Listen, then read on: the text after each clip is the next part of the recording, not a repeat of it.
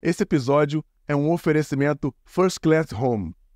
A maior rede de cama, mesa, banho e sonhos do Brasil.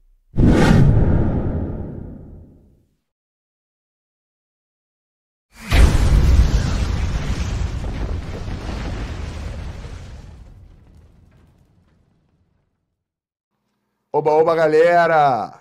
É um prazer estar mais uma vez com vocês em volta. Ah, não, não tá aqui, saiu. Em volta da nossa fogueira que não tá. Tá aqui, né, Patrick? É. Ah, ah, garoto. Tá aqui, né? Ah, não, aqui não, tá aqui, né? Em volta da nossa fogueira. Muito obrigado mais uma vez por estarem conosco. Não se esqueçam, é impossível não estar aqui pedindo para vocês de deixar o teu like, clicar no sininho para ativar as notificações. Eu sou chato mesmo, porque só assim o algoritmo vai entender que cada papo que a gente tem aqui, cada convidado, é extremamente relevante para ele passar para o máximo de pessoas possível. E eu não estou cogitando ser é relevante para caramba. A gente traz pessoas aqui que tem muita coisa para contar, muita história que pode ser muito legal para você ou para alguém que está perto de você aí. Então, compartilha, aperta esse breguete aí, por favor. E para você que chegou aqui agora, tá desavisado, tá meio esquecido, eu sou o Fernandão, capitão do Storycast. E o Anselmo Paiva, tenente do podcast. Continuo rouco. É a idade. É a idade mesmo, cara. Antigamente eu saía dois dias, tomava um negócio e pimba, Chugue- ficava chupetinha. Tô te falando que tá, pra tu parar de fazer graça. Sou um senhor Tá de quase acredita- 44 anos. Fora o gato de sete, né? Tua mãe foi registrar porra. você na escola lá em Padre Miguel, lá no cartório, já tu andando de uniforme. É. Sete anos. Mal sabia ele. Um dia- um dia eu vou te contar essa história. Um dia eu vou te contar essa Vai história. explicar. Já Galera- prescreveu o crime. Já prescreveu. Galera, a gente hoje aqui no Storycast tem o prazer, cara. É, é bem assim, é, diz que prazer não pode. essa- Prazer mesmo de receber aqui. Vou falar teu nome todo, hein? Acho que a galera nem sabe, né? É, não sei. Não- não Devem sabe. saber já. Já devem ter investigado. Já porque deve, é ter, igual. já deve ter investigado. Não, mas aqui o nome não é igual ao do teu pai, é diferente Não, por eu causa da tenho tua uma- mãe. um nome no um nome a mais, né? Eurico Ângelo Brandão de Oliveira Miranda. É isso? É isso tudo aí. Cara, o famoso Euriquinha. Não tem jeito, não tem como não, não te chamar de Não, não Euriquinho, tem né, como. cara? Não tem como. Cara, obrigado pela tua presença, obrigado por ter vindo. É um prazer te receber, irmão. É um prazer grande estar aqui. Espero a gente poder bater um papo interessante aí de futebol, de história aí de Vasco, principalmente, que era o que eu estava mais ligado.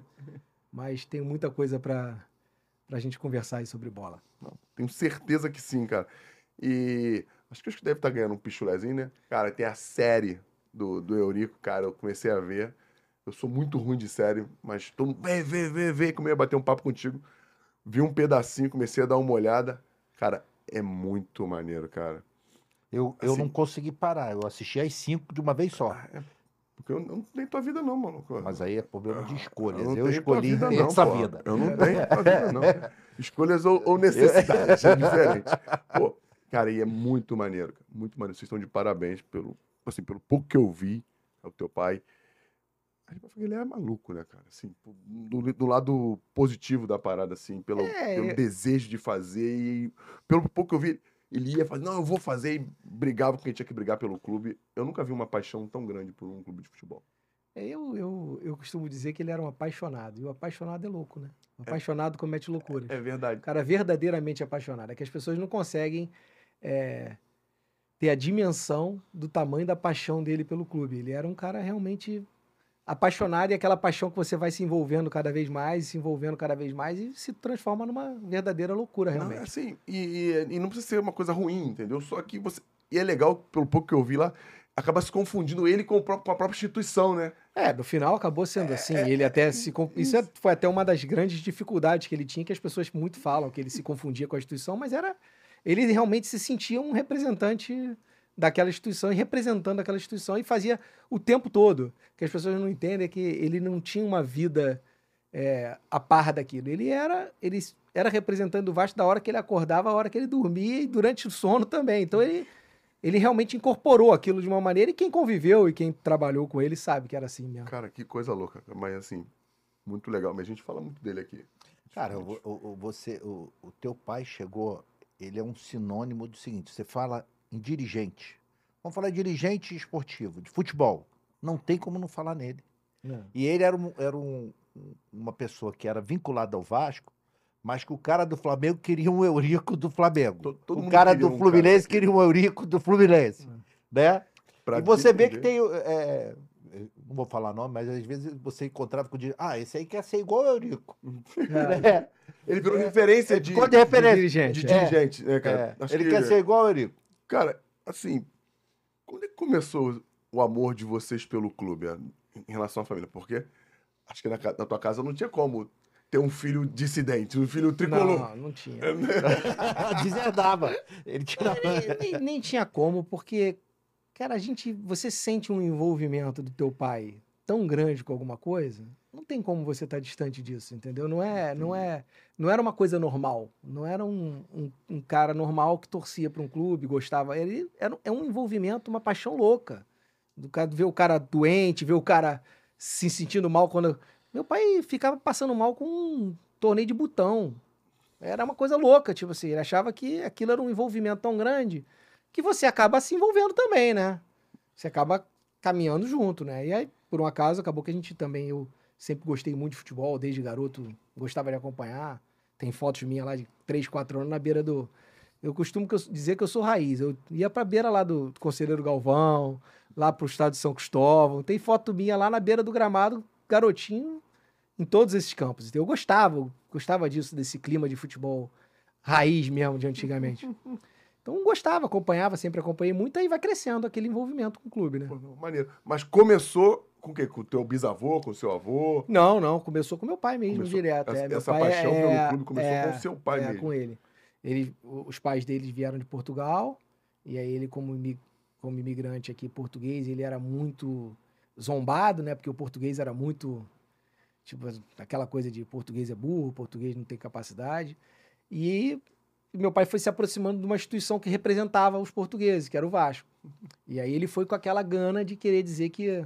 Demonstrar que os portugueses eram capazes e tal. E aí foi. começou a crescer um envolvimento, uma ligação dele com o Vasco muito grande. E aí veio dali pra frente. Cara, que- não, isso, isso é muito, mas é muito maneiro, cara. Eu já admirava. Apesar de, quando eu, voltei, vol- quando eu voltei da Alemanha, ele não me queria lá, não. Ele não quis que eu voltasse. Não sei. Não, tu não vai saber essa história, não, porque eu- os caras tentaram me levar pro Vasco quando eu voltei da Alemanha a segunda vez. E aí, eu também não sei se foi ele, assim.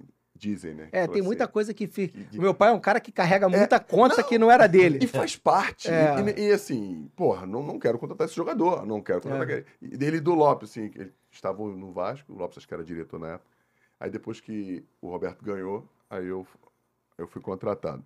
Mas enfim, isso é só, só falácia da galera pra É, eu poder acho- contar eu- meu pai- história. Meu pai tinha muito pouca restrição ao atleta, sabia? Muito pouca. Mesmo, muito mesmo sem Muito- refer- mesmo com referência.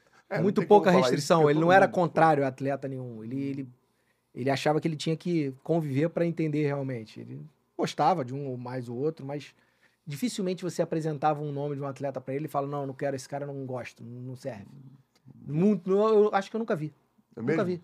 Esse cara não quero no pré. Ele sempre podia ser que, ah, nesse não, no momento não dá, Ah, por não questão de serve. dinheiro, ou no momento não, não quero mais. Ah, não quero mais um zagueiro, não quero mais um volante, não tô precisando disso agora, mas dificilmente você vê, ah, não, esse cara não serve, esse cara não é bom. Nunca vi, poucas vezes. É. Até porque ele tinha uma coisa que ele, depois que o cara entrava no Vasco, se você falasse pra ele que o cara era ruim, ele pulava da cadeira. Ele não tinha, o jogador do Vasco era sempre o melhor. Você fala, pô, pai, mas o do outro. Não, esse é melhor. Sempre era o melhor. Então era difícil. Então ele não queria meio que deixar essa espaço para no futuro falar alguma coisa, que ele sabia que o futebol dinâmico do jeito que é, podia acabar Isso acontecendo. é muito admirável. Isso é defender o- todos os teus. É coisa que poucos fazem. Ah, é, é Com essa difícil. É difícil, é difícil até porque você mesmo, depois que você, por exemplo, você depois que deixa de ser jogador e passa a acompanhar de- com óleo de fora, você começa a ter teus gostos também, pessoais. Passa a não Verdade, gostar, né? Verdade. Não acha esse bom, não acha esse... Ele não tinha isso. Do Vasco era sempre bom. Não tinha, ele não questionava a qualidade técnica do jogador que estava no Vasco. Era uma coisa assim, Muito até estranha. A gente até ficava, pô, mas não é. Não, não, não, é o melhor. É o melhor. Tá vestindo a camisa do Vasco, é o melhor. Então ele ficava sempre com essa. Isso é Aí dava uma, uma segurança até pro atleta. Os caras que trabalharam com ele, a maioria gostava. Agora, sempre tem uns que não ficam satisfeitos com as questões financeiras. as- É, a galera só. Eu vejo assim, todo mundo fala que o que tratou, todos os caras que eu conheço, sejam, sejam, sejam eles os, os mais renomados, famosos, os menos, que o que tratou foi cumprido. É, às vezes eu não conseguia pagar por causa da questão do clube, mas ele assumia. De, O- porque o que, o, que o que as pessoas confundem é que muitas vezes, nessa loucura que é o futebol brasileiro, de, de tem dinheiro, não tem dinheiro, paga, não paga. Antigamente ainda era muito mais amador ainda. Hoje já está muito mais técnico, muito mais profissional. Então, às vezes você, por questões quaisquer, de, tinha muitas penhoras, os clubes tinham penhoras em cima de penhoras, hoje ainda tem, você acabava não conseguindo pagar. Mas você não conseguir pagar, não quer dizer que você não, não reconheça que deve. É isso. E aí pô. reconhece, assina, parcela, paga. O problema é o cara tratar e depois dizer, não, não tratei isso contigo, não, não te devo, entendeu? Não. É diferente. É muito diferente. assim, ó. Vamos. Eu tenho um fato claro. O Thiago Goleiro, lembra do Thiago Goleiro? Não. O Thiago Goleiro falou que veio pro, pro, pro Vasco. O Thiago é meu irmão, um beijo pro Thiago. E que a moradia não tava no contrato. Aí ele falou, pô, mas a minha moradia não tá no contrato. Ele falou, não precisa botar, eu vou te pagar. Ah, é, eu vou te pagar. Enquanto ele foi presidente, o, a moradia foi paga todos os dias. Depois que botou a moradia no contrato, atrasou. É.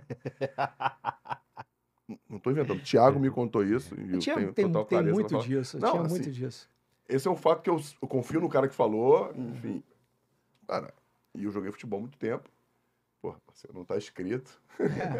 Não tá escrito Não, o momento tá ruim, a fase tá difícil, ruim, né? né? Isso O que aí. tá escrito Quando a é fase tá difícil. boa, quando a fase tá boa, o É, jogador tá bem, ele recebe tudo. Agora, tudo. quando o momento tá ruim, é que eu digo, os caras, as pessoas não conseguem é, diferenciar alguns jogadores, né? Que são tem alguns poucos que tem algumas questões com ele, mas é sempre naquela coisa, ah, não, diz que não reconheceu, que podia ter pago mais, mas isso é uma questão é totalmente diferente do- da relação pessoal. Aí entra uma relação contratual. Às vezes o clube não pode pagar, às vezes o cara não tem condições de pagar mais, o cara acha que pode ganhar muito, mas o clube também não tem condição de pagar muito. Isso é uma questão de. Isso não entra na, na, na relação de, de, de, de, confia- de, de- de credibilidade do cara. O cara não deixa de. de...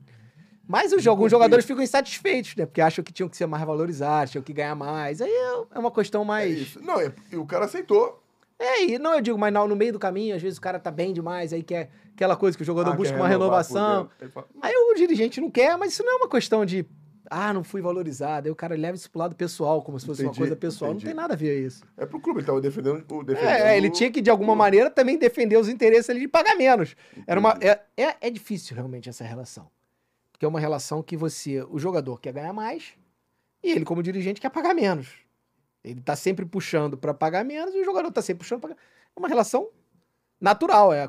Mas Sim, aí sim. o cara, às vezes, não entende esse jogo. Tem alguns atletas que não entendem isso. É, eu também aí não saem magoados. Aí É. saem magoados com o dirigente. Sim, entendeu? quando, tu, quando tu joga ali, você tá jogando, É. você não- quer sempre ganhar o máximo possível, tu não vai entender. Aí tu vai ficando mais velho, um pouco mais inteligente. O papel do dirigente ali, a, relação, o- a valorização que o jogador tem que dar pro dirigente, é quando o dirigente cuida dele quando ele tá mal. Não é quando É. ele tá bem. Quando ele tá bem, é um cabo de guerra. Quando ele tá mal, porque o jogador de futebol, a carreira do jogador de futebol não é uma, uma, um- um uma crescente constante. Ela é sobe, desce, sobe, desce, sobe, desce. E às vezes até em uma semana o cara tem um sobe e desce na carreira dele. E é ali que ele tem que avaliar se o dirigente atuou e foi confiável e foi realmente firme com ele ou não. Não é? Os questionamentos que você vê em relação ao meu pai são sempre de atletas que o questionam no momento que eles estão no ápice. Bem. Que era ali que ele tinha os enfrentamentos com os atletas. Que era ali que era a hora que ele tinha que ter o confrontar, o- que ele achava que ele podia confrontar o cara sem prejudicá-lo, porque ali já era, o cara tava tão bem que ali era a hora do de diminuir, de apertar, de tentar negociar melhor. Tanto que na série mesmo tem um confronto dele com o Romário, quando o Romário tá bem logo no início para fazer o... E cabe do cara entender que ali é... Agora, quando o cara tá mal, quando o cara precisa realmente, você não vai encontrar um cara, não vai encontrar um cara no futebol que no momento de dificuldade dele, ele tenha pisado na cabeça dele. Isso é que você não vai achar. Vai achar sempre uma mão estendida. Em todos os que você perguntar. Agora, lá em cima da pirâmide, aí ali a porrada come. Mano, pô, do caralho essa porra. E, e- e eu, porque você estava vindo aqui, eu assisti o- a série A Mão do, do Eurico, né? Assisti os cinco episódios. É, muito bem feito, gostei pra caramba. Fiquei bem preocupado que era Globo, né? Eu falei, porra. mano. É. Mas eu achei perfeito. E eu pude ver, porque em 2002 a gente fez um trabalho no Interrense, subiu para a primeira divisão. E aí no primeiro, em dezembro mais ou menos, você tem um arbitral do Campeonato Carioca da primeira divisão. E eu fui no arbitral representando o Interriense na época. Cara, e você via, primeiro que a sala de reunião era pequenininha e fumava o Eduardo Viana, fumava teu pai. E aí ficava uma, uma nuvem, né? Aí ficava Eduardo Viana da, assim no centro, do lado direito, eu lembro do, da, da reunião, o Eurico, do lado do Eurico, o Rubinho, e do outro lado, Michel Acef. Michel Acef, Marcelo Penha e, se eu não me engano, Mauro Ney. Cara, ele era um trator. Para você conversar com ele, para você discutir com ele, tu tinha que ser muito, muito, muito preparado, cara. Que ele passava por cima, não tinha jeito. E o cara, mas, mas o regulamento, artigo tal, papapá, e não sei o quê. Não tinha. Não tinha um cara preparado igual a ele. É difícil, é difícil você encontrar alguém é. Que, que largue a sua vida por completo por aquilo. É, a paixão dele pelo futebol e pelo Vasco era tão grande que ele vivia só aquilo.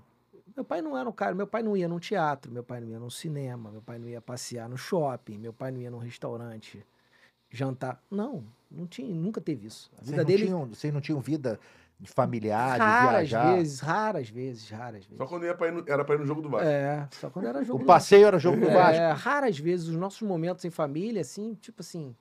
Ele gostava muito, por isso meu pai tinha uma coisa das datas comemorativas, Dia das Mães, Dia dos Pais, Natal. É, era uma coisa que ele sempre queria estar todo mundo reunido, porque eram as datas que ele tinha para fazer as, as programações dele com família. Porque ele não, ele não era um cara, ele era um cara muito dedicado à família, tipo assim, tudo que você precisasse, levantou o dedo, ele estava à disposição. Mas ao mesmo tempo, ele não, não, não tinha tempo para algumas coisas que são básicas numa família. Ah, vou levar meu filho para passear ali. Vou levar... não, nunca tivemos isso. Era muito distante essa. Ele nunca teve na escola. Nunca. Reunião da escola. Nunca. da escola? Nunca foi? Acho que uma vez que ele foi na escola foi para salvar lá meu irmão, que tinha brigado lá com a professora. Coisa... Assim. Mas eram raras as aparições dele. Assim. Não tinha... Ele vivia futebol realmente. Então ele lia constantemente sobre futebol, ele assistia futebol constantemente. Você não ia chegar uma vez na casa dele, uma vez que, que fosse, tivesse passando um jogo de futebol na televisão, que ela não tivesse ligado num, jogo de futebol. Não ia chegar, não, não podia chegar. Se ele estava sentado na frente da televisão, ele estava vendo futebol. Se ele não estivesse vendo futebol, você podia ter certeza que não estava passando futebol na televisão. Entendi. Que era, não tinha. Se ele, ele estava lá, futebol, tá tendo lá terceira divisão de não sei onde. Inclusive, até quando eu casei, minha mulher falava que eu também via muito futebol. Menos que ele, mas eu via muito. Era série C, série D, série. O que tivesse passando eu também assistia. Sempre gostei de assistir. Minha mulher tá falando, meu marido é maluco, ele chega em casa tá vendo série C de futebol.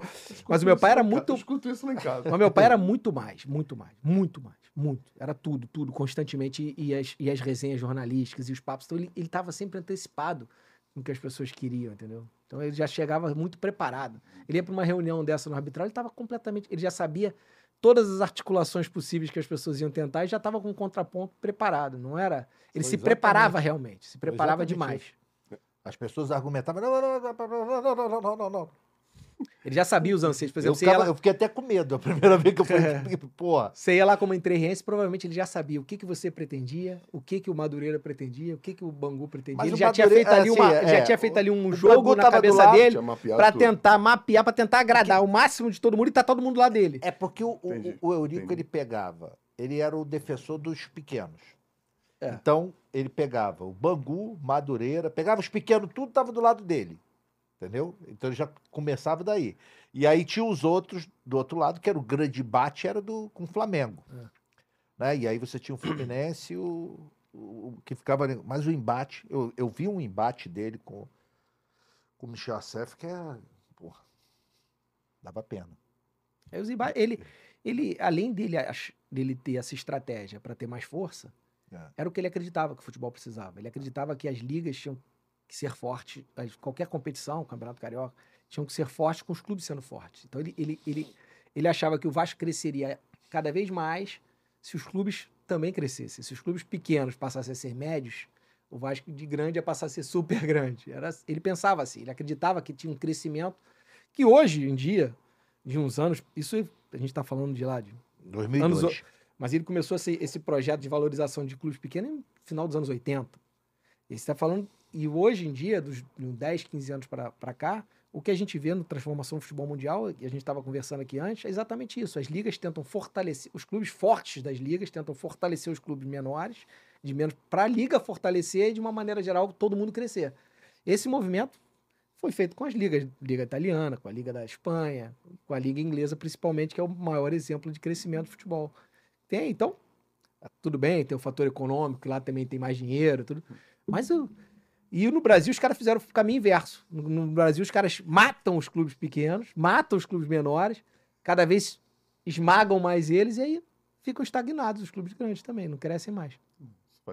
Pode fazer um pouco de sentido.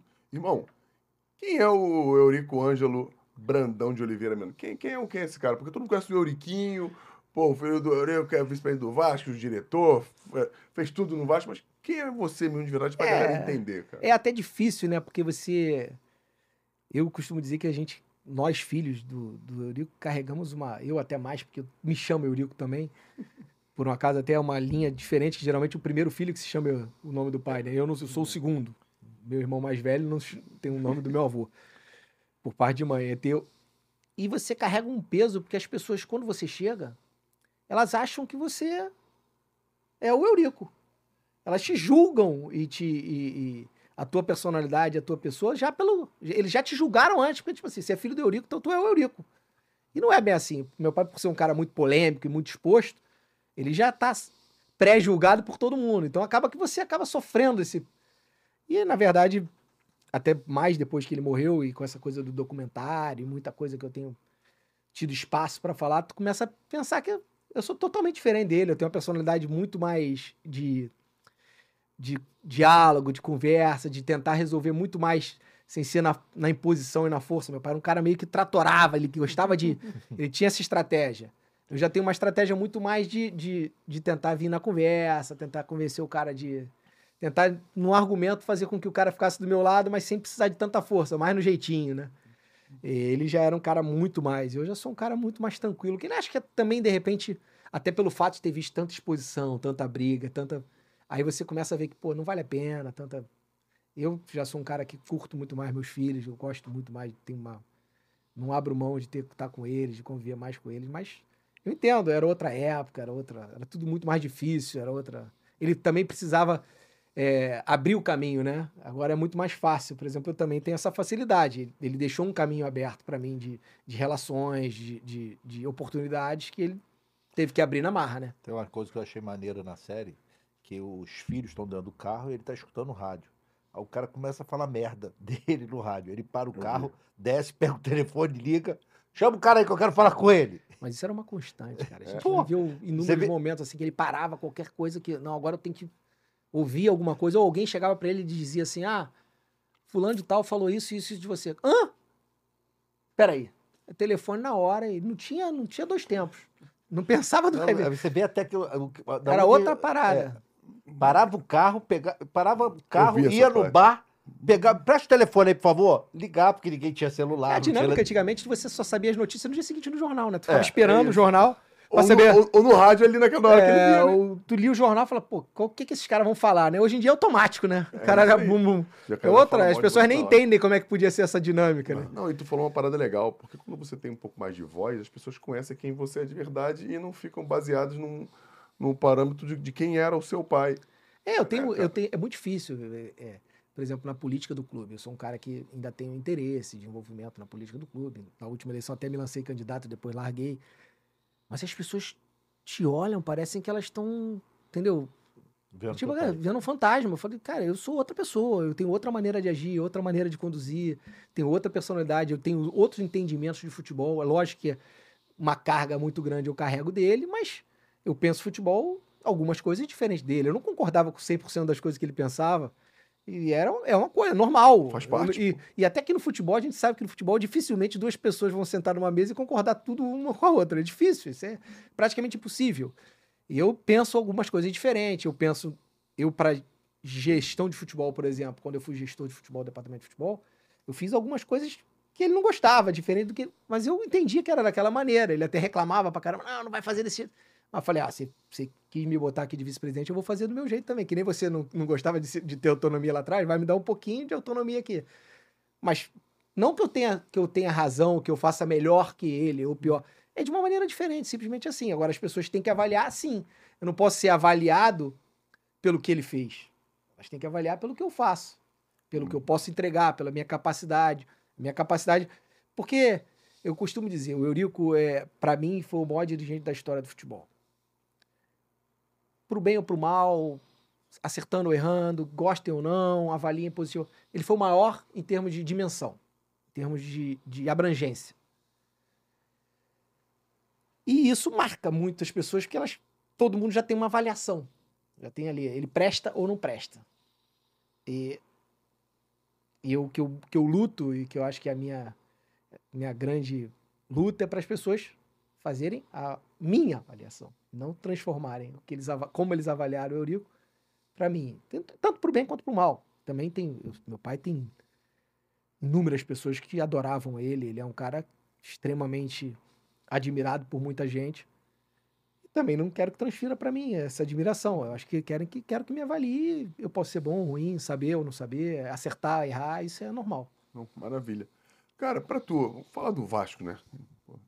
Qual, qual para você, desde vocês estão dentro do Vasco há mais de, sei lá. É, eu tenho 46, então quase, inteira, quase desde que eu nascia. Quase a vida inteira.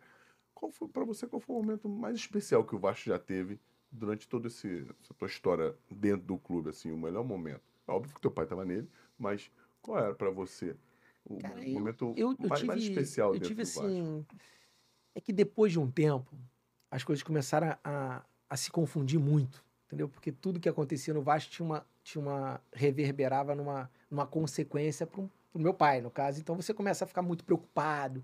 Os jogos começaram a ser muito estressantes, entendeu? Começaram a ser uma coisa de vida ou morte, assim, que você deixou de ter um prazer. Mesmo jovem? Os, não, acho que meus, melhor, meus melhores momentos são mais quando eu era novo. Sim no meu pai começando com dirigente que eu não tinha muita noção, era um torcedor, eu acompanhava time, eu, porra, eu, com, eu me lembro de eu com 7, 8 anos pegando um ônibus para ir para para campos com a delegação. Então eu acho que os meus momentos bons de futebol mesmo eram esses.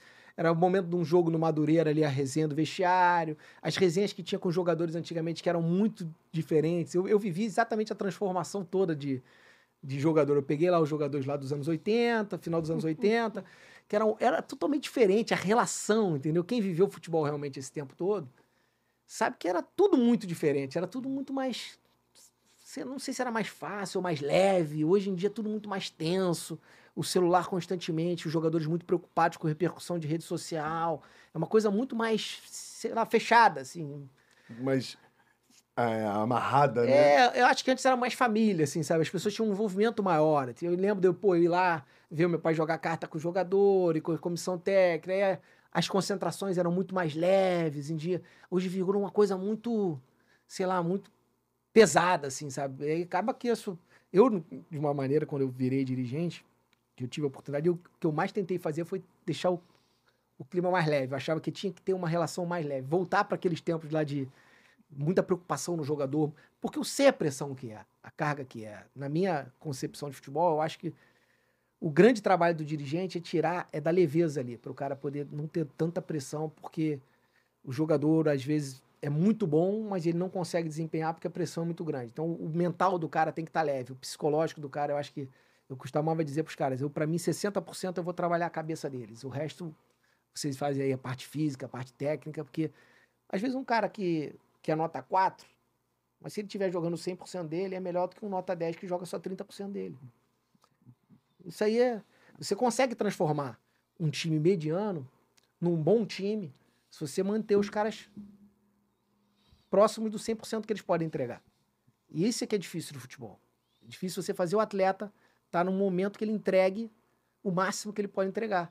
Porque a pressão, é muito grande. O estresse emocional é muito grande. Então, você tem que ter, de alguma maneira, um trabalho em cima disso. Tem muito atleta que eu vi que era fenomenal tecnicamente, mas não conseguia lidar com esse momento de pressão, com essa pressão de uma semana, com um problema familiar. Porque o atleta ali, no dia a dia, você tem ali 30 pessoas que tem os problemas dele, briga com a mulher, aí, pô, é um filho que tá doente. Você precisa entender aquilo e tentar suavizar essa, essa qualquer tipo de coisa que influencie para o cara desenvolver bem o trabalho dele. Ah, o cara tá com problema com a mulher, peraí, vamos conversar com ele, vamos ver se a gente pode resolver, vamos ver. Ah, vamos dar um dia de folga para ele aqui, porque esse dia, às vezes você dá um dia de folga para um atleta para ele resolver um problema pessoal dele, é muito melhor do que você botar um, um dia de treinamento para ele.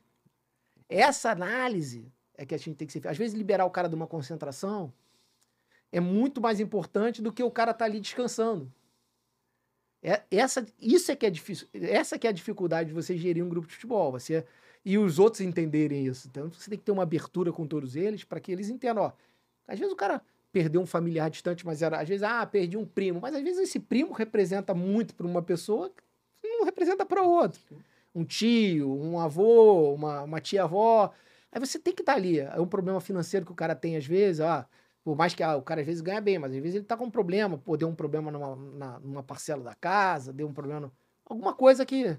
Ou, ou, tomou uma volta de um empresário, ou de uma coisa qualquer. Sempre acontece. Então você tem que estar tá linkado ali, você tem que realmente estar tá dentro da vida do cara para você tentar evitar ou pelo menos diminuir o dano nessas consequências que tem no dia a dia. Não, Essa é, é a grande maneiro. dificuldade. Isso é maneiro pra caramba. Mas por quê? Tu viu o teu pai nessa correria toda? Pô, você tem quatro. Você e mais três, né? É.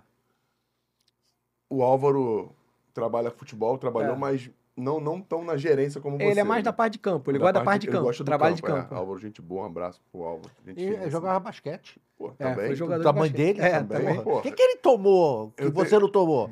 É, né, é, os meus tios são altos. O meu tio, é? o irmão do meu pai é alto. Meu pai tem, um, tem, tem tios muito Era altos. grandão também. É. Pô, tu é grande, pô. É, eu tenho 1,85m. É, pô. Então, não, eu, 1,92 olho pro Álvaro assim. É, ele tem mais de 2 metros. Não, ele é grande pra porra. O que, que deu na tua cabeça que tu quis se meter nessa confusão de. Então, de não, não. Eu, eu sempre fui muito apaixonado por futebol. Eu sempre, eu, eu, dos filhos, eu acho que eu sempre fui o que mais gostei de estar ali perto do meu pai, futebol, de ir a treinamento, de viajar com o time, de jogo. Tu jogou? Tentou jogar? Não. Eu jogo pelada, mas não Sim. sou tive vergonha na cara e não, não forcei. tem os caras que não tem vergonha na cara. Né? Eu tive vergonha na cara. Não sou ruim, não. Faz, não dá, não dá. Mas, não estrago a pelada, não, mas também não pra ser jogador. Não pra ser profissional. E aí eu sempre também, cara, não sei, eu sempre gostei dessa parte da relação, entendeu? Do relacionamento, da construção de relacionamento com, entre dirigentes, de, dessa coisa dos bastidores mesmo do futebol. Como eu vivi muitos bastidores de futebol, e eu sei o quanto isso influencia no jogo. Que as pessoas, tem muita gente que acha que é, entra ali 90 minutos e ele resolve, mas não é. Aquilo, eu costumo dizer que é a pontinha do iceberg, tem um pedação gigantesco lá embaixo que você tem que trabalhar e gerenciar aquilo. Então eu sempre achei, sempre me, me interessei muito por isso. E pelo fato de eu estar ali dentro, eu tinha uma visão do jogador de futebol diferente de todos os meus amigos, por exemplo. Eu discuti futebol. O cara, ah, esse cara não presta, esse cara não jogou nada, esse cara é isso, esse cara não tá jogando nada. Eu sabia o porquê ele não estava jogando nada. Eu sabia o que estava interferindo para ele não ter um bom desempenho. Como eu estava ali no dia a dia, eu tinha uma percepção diferente. Eu, desde garoto, com 10, 11 anos, eu sabia. Pô, por que, que o Fernando não jogou bem? Eu, ah, o Fernando hoje, porra, muito ruim, falhou. Pô. Aí, eu, na minha cabeça, eu já tava assim, pô, coitado do Fernando, porque, pô, eu soube que ali naquela semana teve um problema, ou ele tava com uma lesão que não podia dizer. Porque muitas vezes a gente vai para um jogo, um cara, o jogador, o clube sabe. Mas ele não diz para fora que botou o jogador com vindo de lesão, com problema que ficou tratando. Não. Disfarce, esconde para esconder ali a. Claro, claro. Principalmente jogador importante. Então, eu sabia disso tudo. Às vezes eu sabia que, cara, porra, o cara tinha tido um problema com o filho, tava com um filho doente, ou tava. Você, porra, eu olhava o jogo de uma maneira diferente. E eu, a maioria das pessoas quer saber. Ela olha ali, 90 minutos, o que aconteceu ali. Nada. Não esquece. Eu sabia, por exemplo, que, qual era o jogador mais dedicado, qual era o jogador que treinava mais. Aí, às vezes, tu via o jogo, o cara, aquele cara que se dedicou pra caramba, papá. Aí falhou. E o outro cara que tu via, porra, acabava que não chamava tanta atenção. Sim. Aí o criticado era aquele, tu ficava a minha avaliação sempre foi diferente, entendeu? Porque eu sempre eu, eu, vejo futebol de uma maneira diferente. Eu vejo futebol tentando entender o porquê daquele jogador. Hoje foi muito bem, amanhã ele tá mal. Qual é a lógica disso? Qual é a lógica do, da fase do jogador, do jogador ter uma crescente? Tudo tem que ter uma explicação para isso. O, o, torcedor não quer saber, né? O torcedor, não. o mesmo que aplaude na quarta, taca pedra no domingo. Tá na arena, ele quer resultado. E isso aí eu também entendi esse lado. Ele, se a mãe dele estiver lá dentro, a mãe dele vai ser xingada por ele, ele xinga a mãe dele. Isso também, eu também tenho o meu lado torcedor. Só que a análise do jogador de futebol, minha é totalmente diferente. A análise do treinador, por exemplo, quando o treinador era muito cobrado, porra. Às vezes eu ficava, caramba, esse cara trabalhou pra caramba, ele fez tudo certinho, toda a comissão de acordo, todo mundo junto aqui. E, porra, aquilo ali é diferente, entendeu? É, uma, é outro tipo. Mesmo o jornalista, quando analisa, ele não tem esses dados, entendeu? Ele não tem esses dados. Ele tem. Ele, lógico, ele investiga, ele tem algumas. Mas não é a mesma coisa do que eu que tava ali todo dia, toda hora. Eu via tudo. Eu ia no almoço da concentração. Aí eu ia no, no lanche da concentração. Aí eu, porra, eu tava no ônibus. Aí são. são durante um- um- um- uma semana acontecem inúmeras coisas no departamento de futebol que ninguém sabe. Hoje menos ainda, né? Hoje menos ainda, porque os caras se fecham cada vez mais. E, e eu avalio o futebol de outra maneira por causa disso. Eu, eu ficava assim, cara, mas não é isso. Tipo assim, pô, sacanagem, esse cara. Tanto que eu costumava gostar muito mais do. Porque você, quando criança, o jogador que te trata melhor, brinca mais com você e tal, você começa a se, se apega mais a ele, né? Então. Geralmente o cara que eu gostava era diferente do que a torcida gostava, entendeu? Não era o que. O que a torcida gostava era o que lá fazia gol desse dia. O meu era o cara que eu tava ali no dia a dia, que me tratava bem, que, porra, brincava, que eu via que era dedicado, que eu via que... Era outra, outra avaliação totalmente diferente. Então eu vivia... eu, na, na verdade, eu tava dentro de uma, de uma bolha de conhecimento que as pessoas não tinham. Então era, era uma coisa difícil até. Eu, por exemplo, eu tenho dificuldade de discutir futebol. Porque as pessoas, elas não, não conhecem nada. Nada do, Ou muito pouco do que, do, muito- do que é realmente aquilo ali, entendeu? E aí tem uma. Eu vejo meus amigos, ah, porra, agora esse presta, esse não presta, aí o cara xingando, aí xinga o dirigente, aí xinga o jogador, eu falo, pô, como se fosse tão fácil, né? É, mas é. E isso despertou em você essa vontade de estar de tá ali, de, De fazer algo diferente, entendeu? De Algo- como eu tinha todo esse conhecimento, eu queria estar ali e tentar entregar. Acabou que eu tive pouco tempo, porque eu, eu fiquei, na verdade, como vice-presidente um ano só. Fiquei como diretor um outro ano, mas eu tive essa oportunidade, pelo menos na minha vida. Às vezes, as oportunidades são oportunidades. Eu fiquei um ano ali, tive a oportunidade de ser o, o cara ali que decidia as coisas do departamento de futebol. Acho Qual- que ano foi isso? 2017. Qual cargo, quais cargos você, quais cargos você já teve lá no Vasco? Então, eu já fui diretor de secretaria, aí depois fui diretor de futebol algumas vezes, fui conselheiro muitos anos, fui assessor da presidência também, aí no final eu fui vice-presidente de futebol durante um ano. Eu lembro, foi E, porra, e, co- e cometi muitos erros. Tem coisas que eu- você vai. Um ano é muito pouco pra você. Depois você. Apesar de eu ter tido toda uma experiência ali, depois quando eu assumi ali é diferente, né? Ali é na hora que você tem que realmente tomar as decisões. Pô, eu cometi ali erros que. eu- Mas se eu tivesse ficado. Hoje não faria de novo. Mas acabou que eu tive sucesso. Acabou que o Vasco classificou pra Libertadores. Foi, é, dos últimos 10 anos é a melhor campanha do Vasco no, no- no Campeonato Brasileiro. Caraca, é mesmo? É. Que legal. Desde 2012, ou 10, não, 12 agora, né? Desde 2012, não tem uma campanha igual a que eu tive em 2017. E, pô, no ano de eleição, com seis meses de direito de imagem atrasado, três meses de salário atrasado. Gerir isso. Você que jogou sabe qual é a dificuldade. Então eu consegui, com toda a minha experiência, gerir tudo isso aí, tentar levar os caras, ó, calma, pá. E ainda tinha uma dificuldade maior. Porque eu era o vice-presidente de futebol e era o filho do presidente. Então o cara achava que, porra, eu tinha que dar a solução porque o, o teu pai resolve, não é? E ali eu tinha, tentava. Tinha essa dificuldade. Mas acho que eu consegui, de alguma maneira, botar um pouco do meu DNA ali, do que eu pensava e tal, com pessoas que também me ajudaram muito. Foi o ano que tu trabalhou com, com o o Anderson. Anderson. Com, com Eu o trouxe o Anderson, que é um cara com a compe- Anderson também. competente que é um caramba. cara que eu gosto, gosto muito. Competente Não gosta de aparecer. Tem muitos questionamentos no mercado em relação a ele, re- inclusive. que Algumas pessoas que não conhecem direito, não conhecem. É que eu Se digo, bobear, ele não sabe quem é o Anderson, né? Assim, não ele, conhece ele as não gosta, ele não divulga o trabalho As dele. pessoas não sabem, as pessoas avaliam os profissionais no futebol Hum. é, de uma maneira muito leviana, Você trabalhou com, com muito ele, pouco então- conhecimento. Eu posso avaliar o Anderson porque eu trabalhei um ano com ele. Então eu posso, se alguém pode me falar alguma coisa, ah, não, porque é isso, porque é aquilo. Não, peraí. Eu trabalhei um ano com o cara, eu sei que, que, que ele é ou não é. Aí, lógico tem defeitos? Tem, como, tu- como eu tenho, como você tem, como todo mundo tem. Agora, não vem me, me avaliar dessa maneira. E eu, e eu também tenho dificuldade de avaliar as pessoas que trabalham no futebol, porque eu sei como é que é. A gente avalia ela por. Às vezes tu viu ali 90 minutos do jogo, tem gente que viu dois, três jogos de um time e avalia o treinador. avalia como se fosse. E as pessoas, os gestores, os gerentes de futebol. O que um cara desse faz no futebol, o cara no papel de um, de um- de um executivo, que hoje é executivo de futebol, né? É O verdade. que esse cara faz, ninguém sabe. O nego acha que é contratar jogador. Eu acho que é contratar jogador. Isso Ele é é- avaliado isso é pela a contratação. parte menor. Isso é um- contratar jogador é tu ter o dinheiro que o cara quer receber e pagar e não pagar. O cara tem um preço, você tem o dinheiro, você vai lá paga. É isso aí. Cara, todo mundo sabe mais ou menos a média do que os caras ganham. Ninguém vai, ninguém é bobo no futebol. Ah, eu vou contratar o Fernando. Pô, eu já sei quanto é que ele ganha no outro time. Já sei.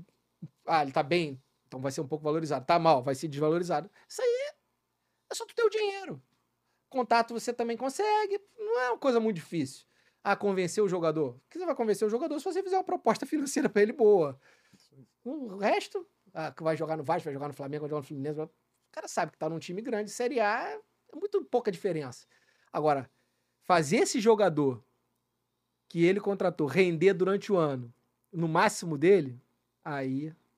Fazer esse jogador, esse jogador se entrosar com o outro, com o outro, com o outro, com o outro, juntar 30 ali e fazer esses 30 de uma maneira coesa renderem o que tem que render, aí é um trabalho.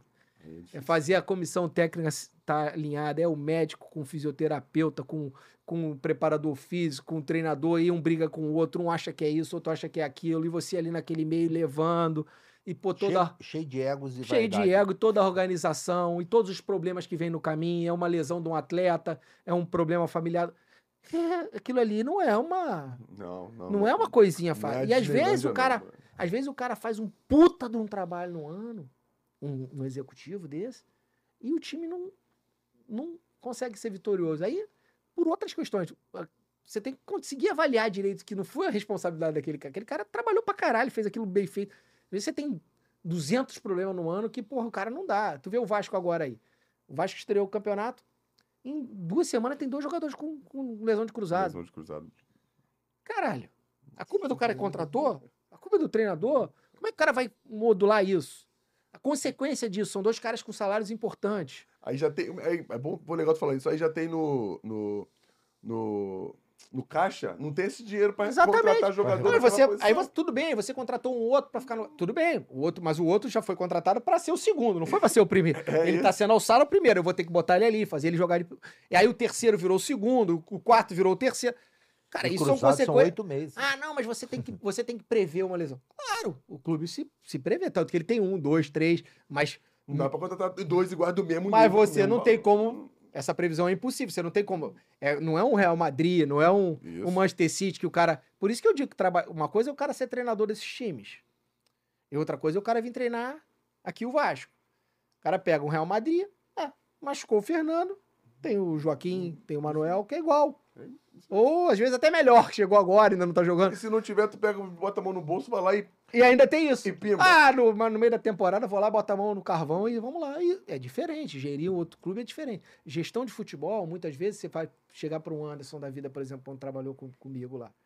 Quando a gente traçou um plano, a gente falou: ó, a gente precisa botar a molecada para jogar, porque se a gente não fizer, não transformar um jogador e não fizer uma venda, a gente não consegue fechar o caixa. Que foi o que a diretoria. A, era o escopo de, de orçamento do clube. Quando me passaram, me passam um orçamento, e no orçamento tem uma previsão ali de você arrecadar tanto com venda de atleta. Então você tem que construir isso. Não vai ser. Não cai do dia pra noite ali, ó, um jogador vale 10 milhões de euros. Não é assim. Não. Você tem que construir isso no time. Você tem que ver quem vai ter espaço, conversar com o treinador, falar, ó, eu preciso que aproveite um jogador. Então, e aí, esse trabalho do cara, ninguém vê. Esse trabalho do cara, ninguém vê. Aí ele desempenhou bem esse papel? Desempenhou. No final do ano, a gente tinha vendeu um jogador no meio do ano por 12 milhões de euros, deixamos o Paulinho com potencial para ser vendido por 18 milhões de euros depois. Então, o trabalho do cara era esse. Às vezes era muito mais importante do que ganhar, era o cara ter desenvolvido esse trabalho. E é esse, essa, essa parte ninguém fala. Até porque a gente não pode comentar muito na imprensa que eu tô. No jogo de futebol, por exemplo, você vai Sim. sempre pra ganhar, né? Você não É vai dizer pra ninguém que tá indo ali pra perder ou pra empatar. Não, Ninguém conversa. vai pra empatar. Ninguém diz que foi pra empatar. Mas a gente sabe nos bastidores, você que jogou bola, que muitas vezes o cara traça uma estratégia, ó. Esse jogo aqui a gente pode só empatar. E se a gente empatar, tá bom pra nós. É uma projeção pro. Às vezes, num jogo, isso aqui mesmo aqui, ó, se eu perder de porco pra ir pro próximo bem, que eu, pô, ó, não vamos. Todo mundo faz isso. É, porque o cara não, é- não- não pode É se apaixonar estratégia. e ele lida com a realidade que ele tem. É exatamente. Só que pro torcedor você tem que dizer que vai ganhar sempre. Não tem Você não vai poder chegar lá e dar uma entrevista, não. A gente veio aqui hoje pra empatar. Porque, porra, o cara. tu- se o, cara do Madureira fala que foi lá pro jogar contra o Vasco pra empatar, o, o torcedor do Madureira reclama. O... Eu gosto muito do Barbieri. Só que o Barbieri foi infeliz numa entrevista dessas aí, eu acho, que ele falou do. Que ele, não sei o que ele falou, mas acho que ele, ele não colocou o Vasco acima do adversário. Ele, ele, ele ali. Tu sabe dessa parada? Foi na entrevista Não, não que ele vi. falou que o Santos era maior que o Vasco. Mas ele falou Resumidamente- que o Santos era maior que o Vasco. Resumindo, ele falou, mas ele falou que ah, o Vasco não pode querer enfrentar o Santos, porque o Santos nunca foi rebaixado, uma coisa assim. Coisas que você não. Mas isso é falta do dirigente. É pode- ali que o dirigente tinha que ter entrado no treinador. Cara, por que, o, por que, que o dirigente do clube tem a importância dele? Porque ele sabe o, como o torcedor se sente com algumas coisas. É diferente como o torcedor do Flamengo reage, como o torcedor do Vasco reage alguma coisa. Então o meu papel ali é chegar pra você, Fernando, olha só. Esse tipo de coisa tu não pode falar. Porque o torcedor do Vasco, pra isso ele reage mal. Às vezes tu jogou no Flamengo, lá o cara reage de uma forma aqui, o cara reage. E orienta o cara, não vai aqui, não vai aqui, deixa. Tira de uma entrevista num momento que não dá, ó, não é o momento de falar, ah, porra, aqui o torcedor pega mais no pé, lá o torcedor não pega, então se pega mais no pé, eu vou proteger esse. Essa gestão do departamento de futebol tem que ser feita. O Vasco, por exemplo, outro episódio que o Vasco fez péssimo. Gestão do, do Pedro Raul. Como é que o Pedro Raul me perde um pênalti contra o Flamengo e você bota ele pra bater um pênalti decisivo numa cobrança de pênalti logo depois? Não pode. Porque você tem que saber o peso que é perder um pênalti contra o Flamengo pro Vasco. O torcedor do Vasco.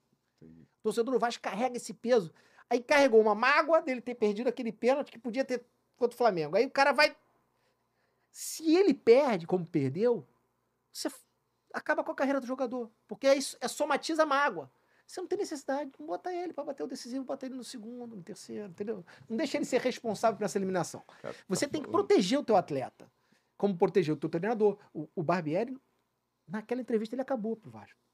Ele acabou. Ele ali depois foi só por causa de uma coisa que ele falou. Às vezes o cara ficasse. Se ele tivesse ficado calado, não tinha dado Eu nada. lembro que isso teve uma repercussão do caramba. E foi péssimo. Quando eu vi na hora, eu falei, tem que mandar. Eu, pra quando eu, quando eu vi no dia, eu falei, tem que mandar embora o treinador.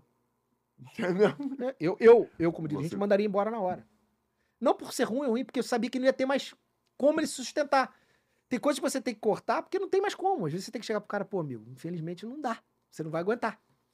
Aí eu vou antecipar, porque o Vasco teria antecipado, teria sofrido menos. Teria que ter mandado embora no mesmo dia. No dia seguinte, conversaram e falou: ó, isso que você falou, a repercussão é tão negativa, tão negativa, você não se sustenta no cargo. E tem coisas de futebol que são assim. Não tem jeito. Até atleta, às vezes, também. Atleta, às vezes, se, se comunica mal, em alguma ocasião, que ele, porra, tem muita dificuldade de recuperar. Tá do falando aí, eu, torcedor. eu vou lembrando das, das paradas aqui. O Dodô perdeu dois pênaltis contra o Flamengo. No mesmo jogo. Não, mas aí se, Nunca mais consegui. não anda. Não, Não, se é- mas se é no mesmo jogo, ainda tem uma explicação. Porque, porra, aí no, mesmo jogo, no meio do jogo não tem como você, dirigente, intervir naquilo. Termina. Mas eu, eu não deixaria bater duas, tá? Se Seguido. eu sou dirigente e tenho oportunidade de intervir, não deixaria. Mas no jogo seguinte, ou próximo, eu já teria orientado antes o cara, falando, ó, o Pedro Raul tá exposto. O torcedor já tá com essa exposição em cima dele. Toma cuidado. Não vai deixar ele exposto mais uma vez. Porque se você pensar que vai sempre dar tudo certo, é muito fácil. O, o meu papel ali, como dirigente, eu acho que é da pessoa que está ali cercando, é pensar quando der errado, como você vai proteger esse cara. Porque o ano é longo. Você não pode destruir um cara em janeiro, aí destrói um cara em fevereiro, destrói um cara em março. destrói- Quando chega em dezembro, tu não tem ninguém. É o que geralmente os clubes fazem. Eles destroem um cara, 15 de janeiro já destruiu um. Aí, se você for ver nos clubes aí, já deve ter dois ou três destruídos em cada clube. Não presta, esse não presta, esse não presta. Quando tu vai olhar, chega em dezembro, ninguém presta. Não tem ninguém. É, Então, ganhar. o teu papel é ir protegendo o cara e evitando que ele seja destruído. Evitando. que- Porque o cara, o torcedor, transforma um jogador bom em ruim num piscar de olhos, numa entrevista maldada, num lance. O cara vira uma desgraça. E a perseguição às vezes é tão grande que o cara não consegue jogar. Não consegue mais, não rende mais, não consegue. Aí você tá prejudicando não só o cara, como clube, como todos os outros atletas. Então você tem que o teu trabalho é proteger. Como eu acho que os atletas, de maneira inteligente, têm que se proteger uns aos outros. Eles às vezes, muitas vezes, esquecem disso, mas a proteção ali muta para você poder. No final, tu vai precisar do cara. No final, ali, o, o futebol é um esporte coletivo, você precisa dos caras. E, eu- e o dirigente precisa do jogador. O treinador precisa do jogador. Tem treinador, por exemplo, que, que destrói jogador, dá uma entrevista. Aí, meu amigo, já era. Uma substituição, às vezes, você não pode fazer. O cara tá muito mal, tá muito mal, tá muito mal. Mas não pode fazer a substituição. Infelizmente, nesse jogo, eu não vou fazer. Eu não vou tirar ele pra ele ser vaiado aqui. Ele vai ficar até o final e foda-se, já perdi o jogo mesmo. Não vou perder. Às vezes tu faz uma modificação que tá 2 a 0 40 minutos do segundo tempo. Aí o cara tá mal, sendo vaiado, vaiado, vaiado. Tu vai substituir o cara. Tem que tomar logo a vaia da torcida toda quando parar o jogo. Mas Pra quê? A galera não pensa assim, não. O treinador, a boa parte deles não pensa Mas aí, se o treinador faz isso comigo quando eu sou dirigente, eu vou chamar ele e vou falar, cara, você não tinha necessidade de fazer isso. Você expôs o jogador agora, como é que a gente fica com ele pro próximo jogo, pro resto do ano? A gente vai precisar dele. Essa conversa que você tem que ter com o treinador não é interferência. Muita gente fala interferência. Não é interferência. É você proteger os teus ativos. Os teus jogadores são os teus ativos que vão te, vão te ajudar. Você tem que proteger de todas as maneiras. Aí tem coisas que você tem que avaliar que não devem ser feitas. Não, não vai fazer isso hoje, não faz mais. Pô, olha o que aconteceu. Olha a exposição que tu causou. Eu, eu tive casos de jogador sendo substituído e eu chego no vestiário, tá o jogador lá chorando, desesperado. E aí tu chega pro treinador e fala, qual era a necessidade? Entendeu? Olha o que tu causou aqui. Será que eu vou recuperar esse cara? Aí eu faço essa semana toda recuperando esse cara. Por causa de uma substituição que às vezes não tem necessidade nenhuma, não vai mudar. Se for uma coisa que objetivamente vai mudar e vai, vai te dar perspectiva de vitória, aí eu tudo bem. Aí você vai pro risco, aí. Agora, se não dá perspectiva, que muitas vezes é o que acontece, jogador sendo substituído, que nem fazem pra aplaudir no final, mas fazem pra, pra vaiar, vaiar. Entendi. pra tirar o peso das costas. Também tem muito disso no futebol, né? Aí tira o peso das tuas Transfere a costas, responsabilidade. transfere a responsabilidade, joga ela lá, e o torcedor cai nesse, nesse continho com facilidade. É difícil, futebol é difícil. Não, não é mas... simples. Cara, deixa eu fazer uma, uma pergunta aqui que eu acho que muita gente quer saber. Eu também gostaria. A rivalidade com o Flamengo, cara. Tu acha que foi pensado pelo teu pai? Ah, Foi. isso é estratégia de Como, marketing como- perfeita. como ele fomentava a rivalidade. a- a fome- e, e- e assim, tu sabe se, é- se existia mesmo uma. Não é nem uma, parceria, mas ele fomentar de um lado e o Márcio fomentar do lado do Flamengo? Sabia se existia isso ou, ou é- era mais Não. unilateral mesmo? Eu acho que. Eu costumo dizer que foi a maior estratégia de marketing da história do futebol brasileiro. Ninguém vai fazer uma transformação de marca e uma, uma transformação de, de, de, de exposição de marca como foi feita com o Eurico com a rivalidade que ele criou com o Flamengo. Ninguém vai fazer. Ninguém vai fazer. Essa transformação, as pessoas, se forem analisar mesmo historicamente o que aconteceu, a evolução em termos de receita, a evolução, a evolução em termos de exposição, a evolução em termos de domínio do cenário é, é, político do futebol, como o Vasco cresceu. o Vasco, antes dos anos 80, não era nada no cenário político, não apitava nada. Sentava junto lá com, com, com, com os times pequenos, não abria o bico. Era Fluminense e Flamengo definindo lá em cima o que, que ia ser feito e todo mundo batia palma. Sempre foi assim. E de uma hora para outra, o Vasco passou a definir. Por que passou a definir? Porque ele usou uma estratégia, ele apontou lá para cima, falou: pô, quem é o cara que tá lá mandando? Eu vou começar a bater nele. E vou começar a me rivalizar com ele. Vou começar a dizer que tem que bater nele, que tem que. Quando todo mundo olhou, num piscar de olhos, quando as pessoas olharam, já não era mais Fluminense e Flamengo. Era Vasco e Flamengo. Por quê? Porque o Eurico fomentava que tem que ganhar, que é clássico à parte, que ele é o rival. E o- os caras do Flamengo caíram no jogo dele e vieram pra dentro de volta. O que eu acho que aconteceu foi isso. Os caras caíram, ele jogou a isca, os caras pescaram, pe- fisgaram. Ele fisgou lá o peixe lá, o cara vieram pra rivalidade, que era o que ele queria. Quando o cara veio pro enfrentamento com ele, era o que ele mais queria. Ele queria que o Flamengo viesse pro enfrentamento com ele. Porque aí ele já entrou no ringue. Você não, você não consegue desafiar o Mike Tyson. Tem que ba- bater um monte de gente pra Ele chegar vai falar lá. que tu tem que bater na porrada de gente. Agora, se o Mike Tyson te chamar pro ringue, tu vai. Tu tem que ir. Aí tu já entrou no ringue com ele. Foi exatamente o que ele fez. Ele fez o, o- o Mike Tyson chamar ele pra dentro do ringue. Falar, eu quero bater nesse cara. E aí, como ele tinha estofo pra aguentar porrada, ele foi pra dentro do ringue e ficou aguentando porrada anos e anos e anos, mas tava lá dentro do ringue, lá em cima. E muitas vezes ganhava. Não, e, E muitas vezes ele ganhava É. essa luta, entendeu? Ele lutou diversas vezes. Foi tipo assim, é, é- é exatamente isso. Você não consegue o, o- se você chegar lá no ter um time de pelada, você não consegue jogar contra o Flamengo. Mas o Flamengo pode te chamar pra jogar com ele. Mas tu tem que provocar ele. Tem que fazer ele querer te jogar contigo. incomodar um pouquinho. né? É, ficar com raiva de você. Que nem quando tu tá no grupo de amigos que você quer desafiar alguém, o cara não é. Tem um cara que. Ah, eu jogo tênis, por exemplo. O cara joga muito mais, não quero jogar contra aquele cara. Pô, não tem nem graça. Mas vai chegar uma hora que ele vai falar, vou querer dar uma porradinha nesse cara pra ver que ele. A gente dá a oportunidade até de ganhar ele um dia. E aí te deu a oportunidade. É, foi o que ele fez. Só que as pessoas olham com outros olhos. Aí, e o Vasco, a grande burrice do Vasco foi abandonar isso. Com essa coisa de não querer. O Vasco, eu acho que um dos grandes problemas do Vasco hoje é que a galera que era oposição ao Eurico não consegue reconhecer alguns grandes feitos do Eurico e, e seguir com eles, entendeu? Eles têm que fazer tudo o contrário. Aí, quando começaram a fazer tudo o contrário, tá aí o Vasco que os caras entregaram. E que vão continuar entregando.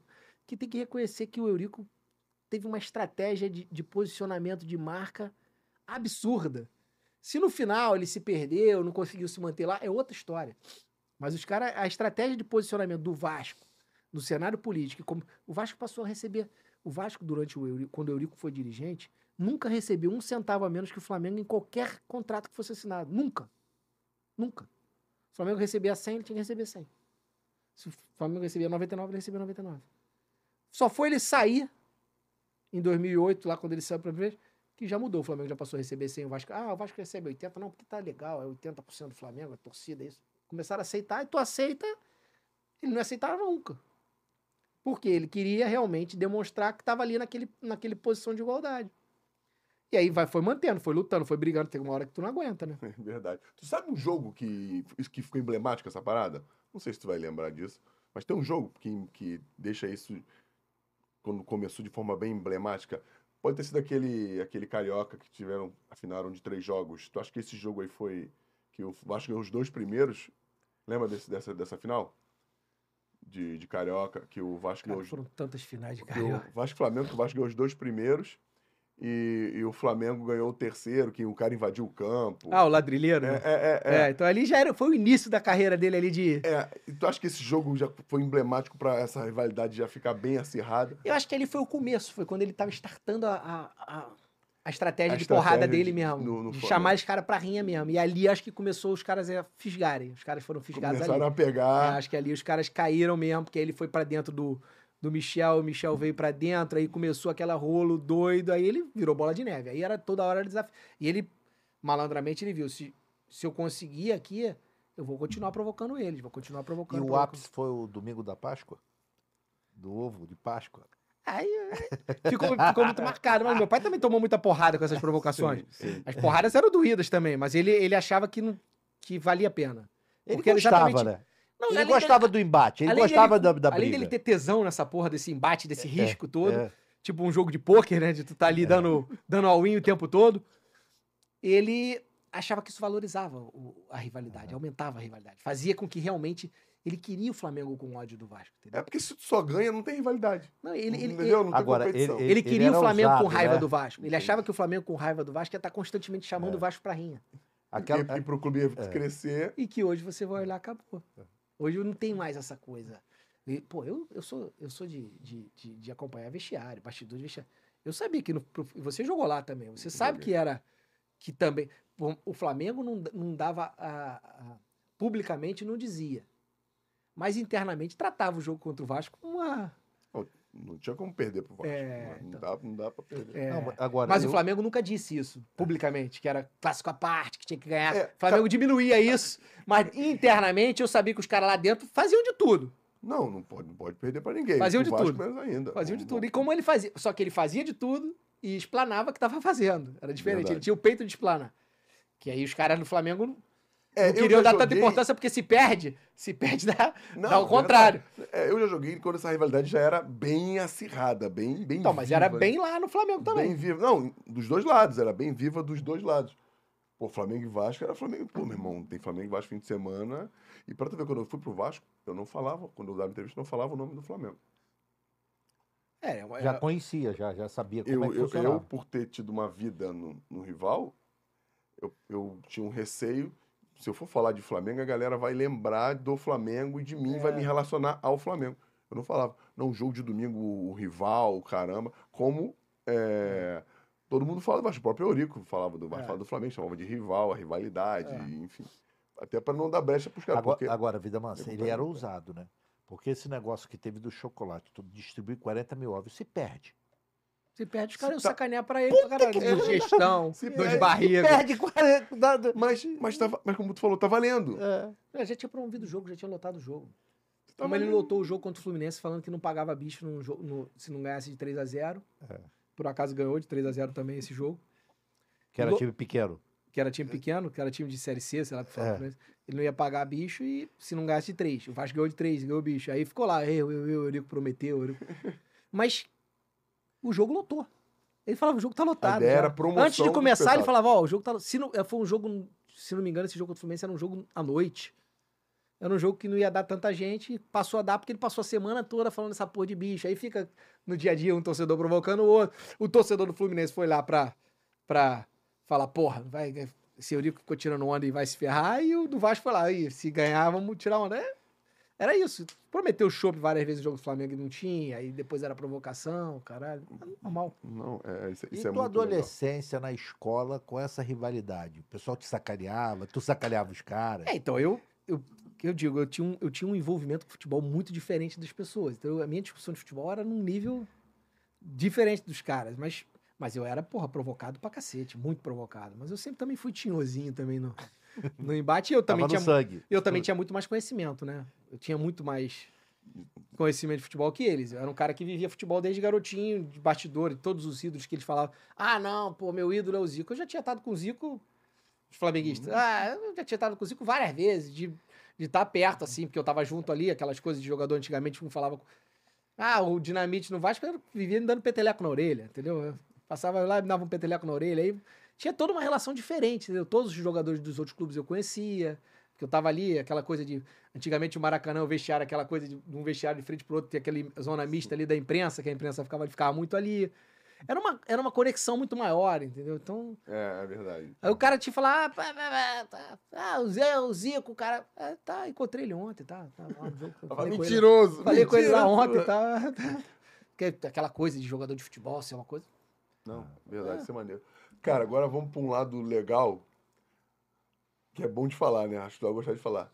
E a SAF, meu irmão? O que que você...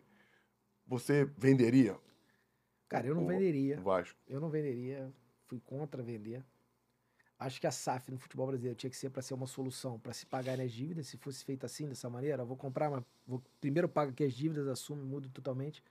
Agora, vender para continuar no mesmo patamar, vender para continuar na mesma situação, sem pagar, devendo, atrasando, não tem significado nenhum.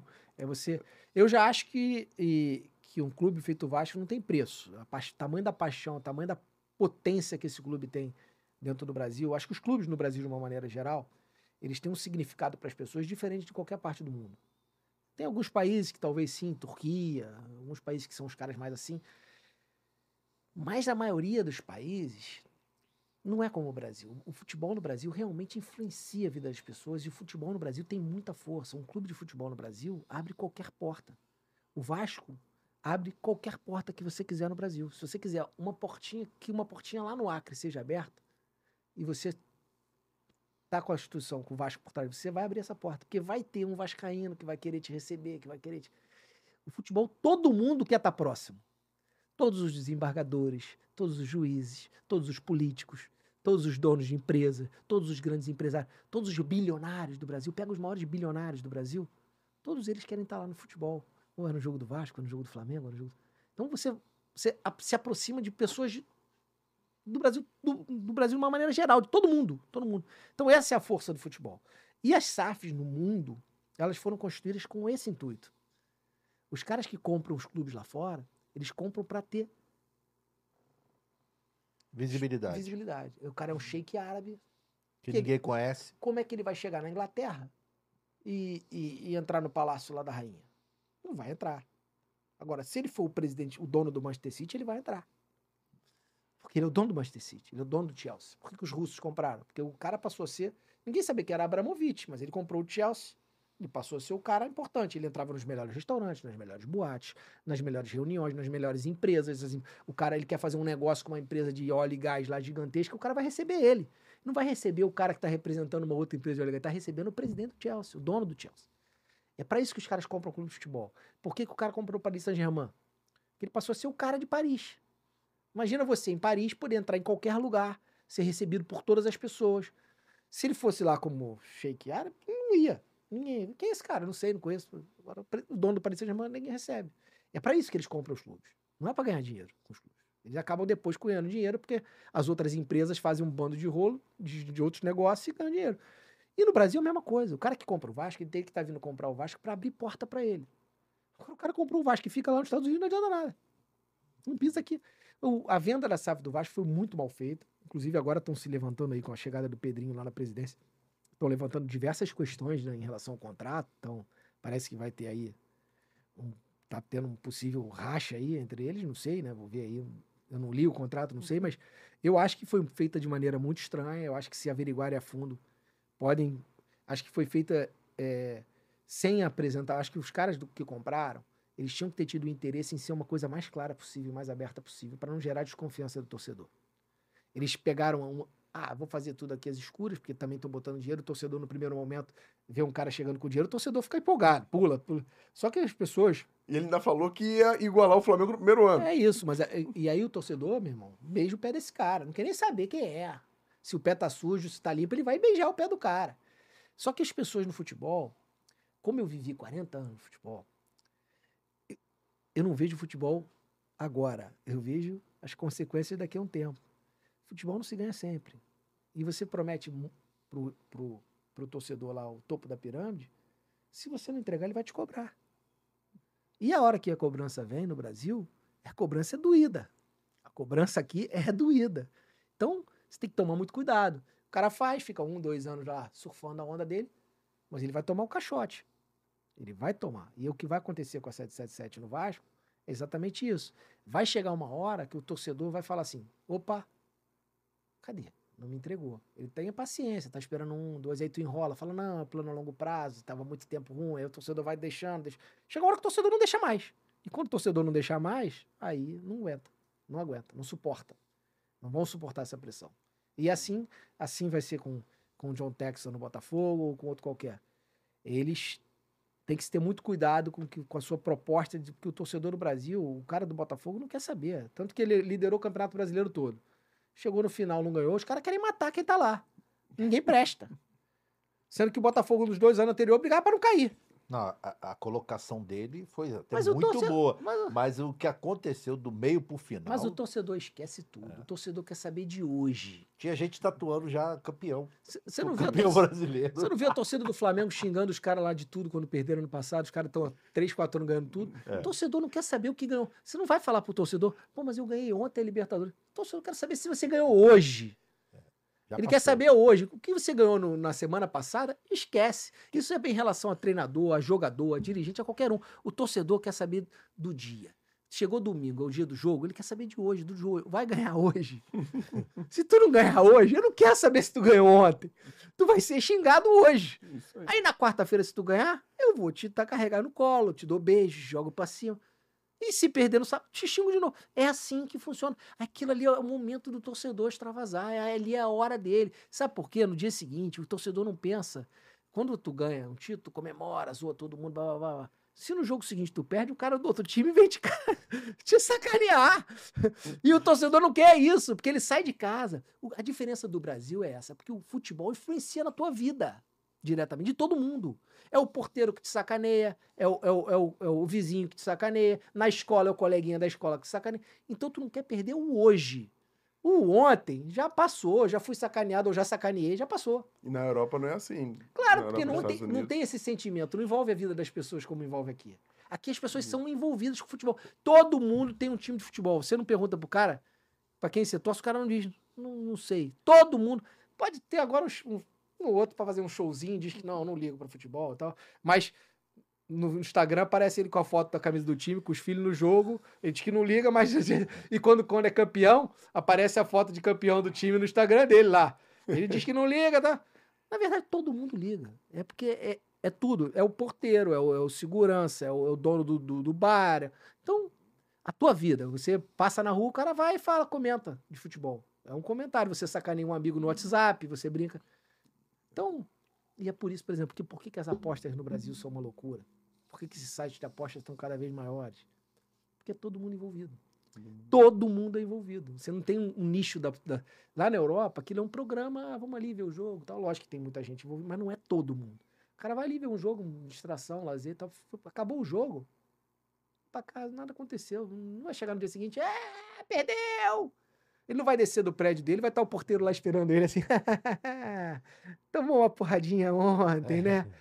Não vai estar. Não vai parar no posto de gasolina, o frentista vai brincar com ele, o garçom não vai brincar com ele. Não é diferente. O cara não vai pra faculdade, tá todo mundo lá esperando com a camisa do outro time. Não é a mesma coisa. Na academia, então. É, vai chegar na academia lá. Porra, academia É. tem, tem, um- tem um.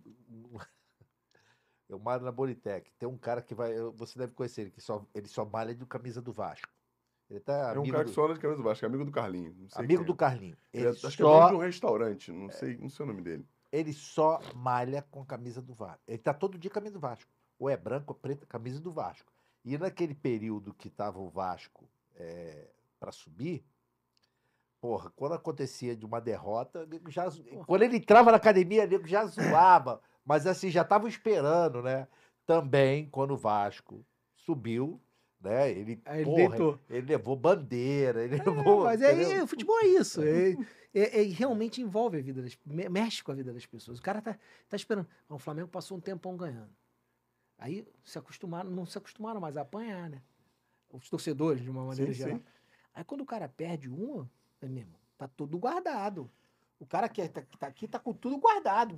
É meu momento. Agora eu vou pra cima dele com tudo. Então, a pressão na derrota do, do- de um time que tá ganhando muito é foda, porque o cara, quando perde, meu irmão, os torcedores vêm tudo em cima dele. blá, blá, blá, e o cara não tá acostumado a ficar ali. Esse é o jogo do futebol. Esse aqui é a pressão do futebol. E- É, e e, aqui- é isso que faz o futebol brasileiro ser diferente, entendeu? O futebol brasileiro é diferente. O Os futebol memes brasileiro. da internet, é muito o cara dá um diferente. apito final, já tem meme, já Tem um monte de O loucura. cara passou o jogo todo fazendo meme. Não, o cara, os caras não, não, não, não, não têm vidas. Vivem a- aquele momento dentro da vitória ou da derrota. E o que, que tu acha do modelo, cara? Do modelo que os caras implementaram no Vasco no início do ano, de, de uma renovação de um time jovem e que podia dar certo, mas como também podia não dar. Mas. Eu, é que acho- você eu, eu vejo esse- futebol e não analiso só ali a parte de, de campo, não. Sim. Eu acho que o que falta para as pessoas que estão vindo investir no futebol brasileiro é entenderem realmente que o futebol brasileiro é diferente. O futebol brasileiro tem todo um envolvimento político diferente, todo um envolvimento extracampo diferente, a maneira como você tem que tratar o público é diferente, a maneira como você tem que se relacionar com os teus torcedores é diferente, a maneira como as pessoas sentem o futebol de verdade é diferente, entendeu? O, o sentimento pelo futebol no Brasil é totalmente diferente de lá fora. Se o cara vem com aquela cabeça dele de empresário, é, é de businessman lá, que os caras vêm, tudo, aqui vai se dar mal. Aqui vai se dar mal. Aqui tem muita paixão envolvida, tem muito sentimento envolvido. Futebol não é um negócio simples no Brasil. E as pessoas estão vindo para o Brasil e não, não se perceberam que isso aqui é diferente. Eu falo com propriedade que eu já, eu já fui, Fernando, no, no mundo todo ver jogo de futebol. Eu sei como é que é a reação das pessoas. Eu já acompanhei seleção brasileira, já é a mesma maneira como a seleção brasileira é recebida nos lugares e como as pessoas criam expectativas, é totalmente diferente. É totalmente diferente. Por isso que eu sou até um grande defensor de que o modelo de futebol no Brasil tinha que ser totalmente diferente dos outros lugares. O modelo de- tinha que ser tipo o NBA, NFL, que é diferente do mundo. Sim. Ter uma regra diferente, ter um campeonato totalmente diferente. Tinha que ser diferente. Era aí que a gente ia ser valorizado de verdade. Se a gente tivesse realmente um produto, um produto diferente, nosso produto não pode ser igual ao inglês, não pode ser igual ao espanhol, não pode ser igual ao italiano, porque o futebol do Brasil é diferente. E as pessoas iam ter que aos poucos entender isso e iam valorizar. Por que, que a NBA é diferente? O basquete que ele joga lá é diferente do basquete que joga na Europa, que joga aqui? Não. O jogo é o mesmo, né? Só que eles botam uma regrinha ou outra diferente, um modelo de disputa diferente, porque eles são a referência. Eles são os maiores. Aí eles vêm daquele campeonato diferente deles pro mundo todo. O cara vai comprar um campeonato brasileiro no mundo árabe, ele tá comprando o inglês, que é igual, o, itali- o- o italiano, que é igual, o espanhol, que é tudo igual. E que podem pagar melhor. É tudo igual. E é tudo igual. É igual. Agora, se a gente tivesse um produto diferente, será que ele não compraria o nosso produto diferente? Se o nosso fosse diferente? Que produtos? Como assim diferente? Diferente. Um modelo de disputa diferente, já no- como não era antigamente, não tinha ponto de corrida, não tinha fase final. Sim. Ou um, um campeonato diferente. Uma, regra diferente, uma- uma- um modelo de disputa um diferente. modelo de disputa diferente. Alguma coisa diferente Entendi. do de lá. Você tem que fazer algo diferente. Porque você é diferente. A maneira como as pessoas encaram o futebol brasileiro é diferente. O futebol brasileiro, quando dividiram, para- pararam de dividir os estádios, também foi um grande erro. Que o diferencial do futebol brasileiro era esse. Ter duas torcidas do mesmo tamanho dentro de um estádio, babá, uma brigando com a outra, e canta daqui, canta dali. O gringo vinha pra cá, eu, garoto, recebi o gringo no Maracanã. Quando o cara chegava lá em cima, naquele elevador que abria lá em cima, o cara olhava aquilo, o cara falava: Que isso? Isso aqui é um- uma coisa que não tem no mundo. É, 50 mil pessoas de um lado gritando, 50 mil pessoas do outro lado gritando, aí xinga daqui, xinga dali. Aí uma hora essa tá vibrando, aí no intervalo a outra que tá vibrando, aí no final do jogo essa. Aquilo não é um espetáculo diferente. Você acabou com isso. Você botou com torcida única, que é o modelo europeu, você acabou com isso. Então você acabou com algo que o Brasil tinha, que era contagiante. Você ia jogar lá no Nordeste, no... tinha torcida do outro time lá também gritando, era aquela vai. Você, você acabou com esse negócio. Você acabou com essa coisa. Você, você tem a divisão dos estádios. Ah, não, mas a violência acabou. Meu irmão, dá um jeito de resolver a violência. Prende, muda a lei, dá mais rigor. Mas não acaba com o encanto que isso aqui tinha. O encanto do futebol era o Campeonato Carioca para você ir lá. Ah, acabou, acabou a graça. Claro. joga o Botafogo contra o Flamengo no Engenhão, com 5 mil torcedores do Flamengo. Agora vai lá, na época que era o Maracanã, 100 mil pessoas, 50 mil de cada lado, aquela gritaria, aquele show mesmo. Aquele era um show, realmente. E aí é papel picado, aí é não sei o quê. Acabou, cara. Você, você viveu um pouco disso, jogando uhum. bola. Uhum. Era totalmente diferente você entrar ali no Maracanã num dia de um clássico, aquela coisa dividida meio a meio. Aquilo ali é uma. Eu entrava atrás dos jogadores, eu sei como é que é. Ali, é... ali era uma coisa, cara, você queria uma explosão de sentimento totalmente diferente. Era, era diferente. Ele, ele, ele, essa europeização, que eu não sei se é esse termo, como transformar. O, o, Brasil fez o caminho inverso. Em vez de fazer com que os outros copiassem o futebol brasileiro, que o futebol brasileiro sempre foi a referência, o Brasil passou a copiar eles de fora. É uma síndrome de cachorro vira-lata, que o nosso não presta, o deles é que presta. O Brasil copiou deles. Então, se a gente ficar igual a eles, com menos dinheiro, não tem a mesma potência. A gente não tem o dinheiro que eles têm. Como é que vai? Não, dá não tem o dinheiro que eles têm. Não, é muito mais fácil você fazer uma liga na Espanha, uma liga na Itália, que são, é mais é menor, com uma renda muito maior. Aqui é uma é renda, é aqui é uma renda menor num país continental. Nós somos a Europa. É. Toda. É, teria que ser o Campeonato Carioca ser o Campeonato Italiano, o Campeonato é, é, Paulista ser o Campeonato da, da Espanha, aí o Campeonato... É, é isso, na verdade. Aí fala, não, tem muito clube no Brasil, tem muito... Não, tem pouco. Tem pouco que o tipo que o futebol representa, tem pouco.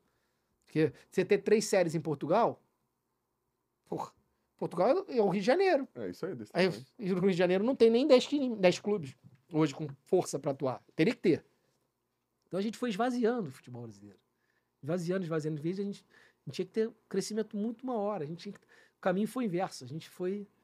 Eu, é a minha leitura de futebol. Acho que não, é uma leitura diferente. E é, é, e é legal ser discutido pra é. caramba, cara. Porque... Eu, eu acho que no futuro vão discutir isso, tá? É, porque Bom. assim, todo mundo fala do, dos estaduais, todo mundo fala da, da, da, da do calendário, mas ninguém tem a solução. A, é. Acho que acabar com, com os pequenos não é a solução. Mas é uma, é uma forma de discutir isso aí, pô. Cara, porque todo mundo quer, quer resolver um problema só mostrando o problema, sem, sem mostrar a solução daquele é, problema. Pensa muito pequeno, entendeu? É pensar pequeno. Vocês, ah, vou acabar com os estaduais, ficar só com 20 clubes aqui na Série A, 20 na Série B. Tá, tá bom. E aí eu vou te fazer uma pergunta simples. Você jogou categoria de base? Joguei. Aonde? Joguei no Flamengo. Disputava com quem? Disputava com todos os menores. Flamengo, Vasco Fluminense, Olaria, Madureira. Ah, Olaria, Bangu, Madureira, Bangu. E se esse cara não tivesse, ia jogar com quem? Com ninguém, concordo contigo. Você ia jogar, com 14 anos, você ia jogar contra o São Paulo? Você ia pegar um ônibus para jogar contra o São Paulo? Uhum. Você ia pegar um, um ônibus e 20 horas de ônibus para jogar contra o Inter? Não, pra pensar. Você não tem adversário. Se você acabar com os clubes pequenos, você acaba com a formação do futebol. Porque você não forma jogador se você não tem campeonato, você não tem disputa. Você vai ficar só treinando, jogando. Você não tem campeonato, não tem, não tem o jogo em si. Você ia ficar jogando Vasco contra Flamengo, contra Fluminense, Botafogo. Vasco contra Flamengo. Iam ter três jogos por, por ano, quatro jogos por ano. Como é que você ia jogar? É, é isso que as pessoas não percebem. Como é que o garoto de 11 anos vai jogar futebol? Como é que você vai fazer futebol? Como é que você vai formar jogador? Você não faz mais jogador. Você para de formar jogador. Como matar os campeonatos no Nordeste, matar os campeonatos no Norte. Aí você tá deixando de formar jogador lá. Que o jogador ia, às vezes vinha de lá com 14, 15 anos para cá, já vinha mais ou menos com uma formaçãozinha. Tu ia lá, trazia. Quantos, quantos jogadores vieram para fazer a base aqui? E agora como é que tu traz? Como é que tu forma jogador lá? Tem peneira e uma peneira, não é a mesma coisa. Aí pro cara vir para cá, você diminuiu. O, o teu funil tá cada vez apertando mais na formação. Aí você tira menos jogador, você tem menos talento, você, você descobre menos. E se acabar com o Carioca, aí você tá matando de vez mesmo. Porque se você matar o Bangu, se você matar o Madureira, se você matar o São Cristóvão, você não tem com quem disputar. E é o que, de, de certa maneira, quando você está cada vez diminuindo mais o campeonato estadual, diminuindo mais esses clubes, você está cada vez mais prejudicando a sua formação a formação do Vasco, a formação do Flamengo, a formação do Fluminense. Porque eles não têm com quem jogar. Você tem que jogar, você tem que ter disputa é, efetiva ali, dificuldade de jogar e ganhar, e de, de competição mesmo, para você ser formado como jogador, como atleta, de qualquer qualquer qualquer Qualquer prof- qualquer esporte, se você não compete, você não se forma. O cara não, não há um grande talento, treina só em casa, ó, aí com 18 anos vai disputar a primeira competição. Isso aí pode acontecer, é um caso esporádico, mas não é, da maneira geral não é isso. O cara vem lá, disputa com 7 anos, disputa com 8, com 9. ah, ah, Quando chegar com 19, ele, porra, esse cara já disputou uma porrada de campeonato pra trás. Não é uma. Não vai cair de colo aqui numa final de Copa do Brasil, por exemplo. Não é assim. Já disputou o Campeonato Brasileiro de, de base, de Campeonato Carioca, aquela rivalidade que tinha. Essa dificuldade de pegar um ônibus e jogar contra o Olaria, tá, tá, formar campo ruim.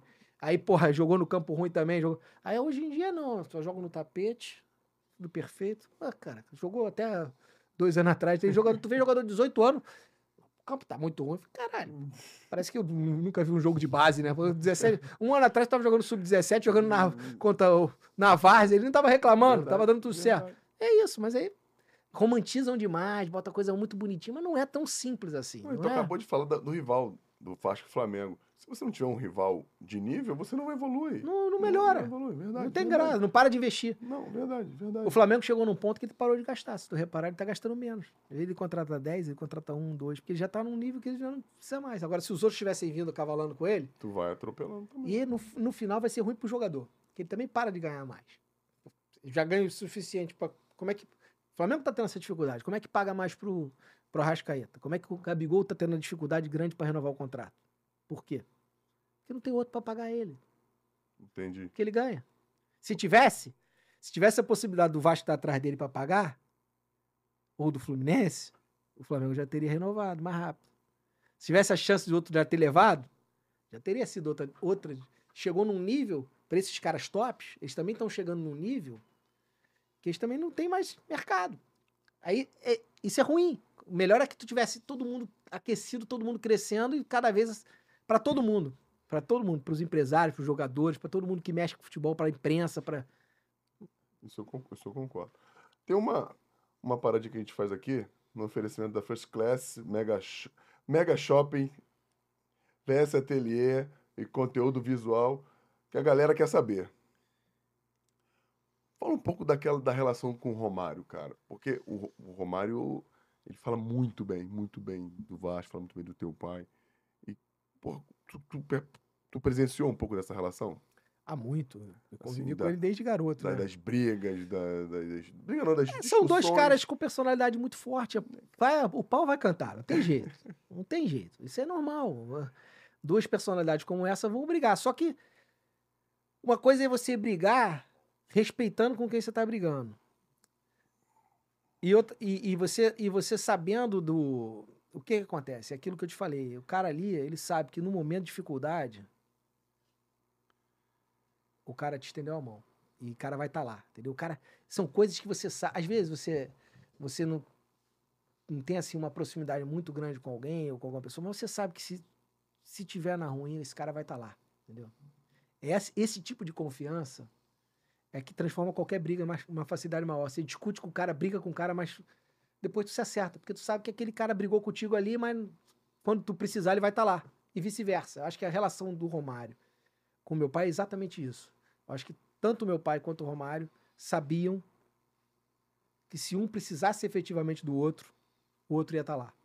Então, aí você supera qualquer coisa, entendeu? Entendi. É isso que te faz superar qualquer coisa. Eu acho que, para ser resumido, que eu vivi, porra, inúmeras polêmicas com os dois lá, às vezes muitas delas no final, agora eu já tava no meio dela, ficava eu ali de, Verdade. tentando, ali, é, tentando ver pra lá ou pra cá. Mas, cara, o Romário é um cara com uma personalidade muito forte, um cara muito firme de, de... E um cara que é isso, um cara que... Eu tenho essa certeza pra mim como pessoa também, e eu acho que meu pai também tinha, que se fosse preciso, entendeu? Não tinha tempo ruim. Ele ia estar lá, entendeu? Se ele tivesse que, que enfrentar realmente um problema pra te ajudar, botar a cara pra te ajudar, realmente... Porque uma coisa é você ajudar sem correr risco nenhum, sem ter. Outra coisa é você ajudar botando tua cara na. Tipo assim, é quando tu subiu o morro pra dar tiro junto com o outro, é uma, levando tiro de lá é uma coisa. Agora, sei lá, dar a mão pro cara pra passear, o cara tá precisando, é outra coisa. É, quando você coloca em risco a sua imagem, ou o seu dinheiro, ou a sua vida, para ajudar alguém que está precisando, é totalmente diferente. E eles, eles acho que tinham essa relação. Acho que eles sabiam que não ia ter. Um não ia medir esforços para ajudar o outro se fosse preciso. Ia botar a cara, ia apanhar, ia. No documentário, assim. inclusive, parece que o Romário empresta um dinheiro pro Vasco. Né? Então, isso foi uma das situações que o, Romário, o Vasco precisava. Meu pai tava muito. O Romário tirou do bolso. Em vez dele receber, ele pagava. É.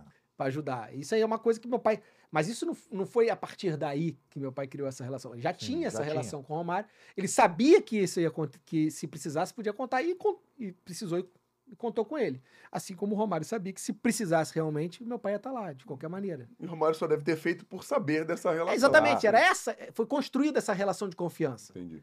Essa coisa que meu pai construía muito com algumas pessoas, é que as pessoas realmente sabiam que, cara, esse louco aí, como todo mundo fala, esse louco aí, se eu precisar, esse louco vai estar do meu lado. Vai, tá, vai cometer a loucura dele. É, é muito até, foi, é bom até a gente comentar. Eu outro dia vi uma entrevista até do próprio Edmundo falando disso, de medindo ali. Ah, o Eurico foi bom para mim 49% e, e ruim 51%. ah, porque 51%, porque ele não me deu aumento, não me valorizou quando eu te precisava. Mas, por quando eu fui preso, ele tava lá na cadeia. Caralho, porra, que comparação, né? São coisas que não se comparam. Coisas que não se comparam. Eu acho que na cabeça dele, acho que ele ainda não superou algumas coisas. Tem coisas que não se comparam. É, você às vezes é grato a alguma coisa. Não, eu posso ser grato a, a, você, ao Selmo e e divergir de você de alguma coisa. Não, tem, não, é, não é a mesma coisa, não, não, não tá no mesmo patamar ali. O fato de eu ser grato não, não é o fato de eu não posso estar contra politicamente, o fato de eu não gostar de alguma coisa que ele fez, de não concordar com alguma coisa que ele fez. Não é isso. Gratidão é uma coisa totalmente acima dessas coisas. O cara é grato, é grato.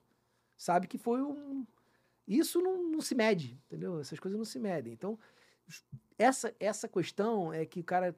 Algumas pessoas têm dificuldade de entender e no caso do Edmundo é uma delas, ele é um cara que não parece que ele não percebeu que tem coisas que não se mas é, cada um tem uma avaliação. O Romário já é um cara que já percebeu que e se o Romário for fazer, ah, o Eurico brigou comigo nisso. Meu pai brigou com ele pra caralho. No início da carreira dele, foi uma porradaria gigantesca por causa de dinheiro, de daqui para cá, e não é isso. Não é essa questão. É, é diferente.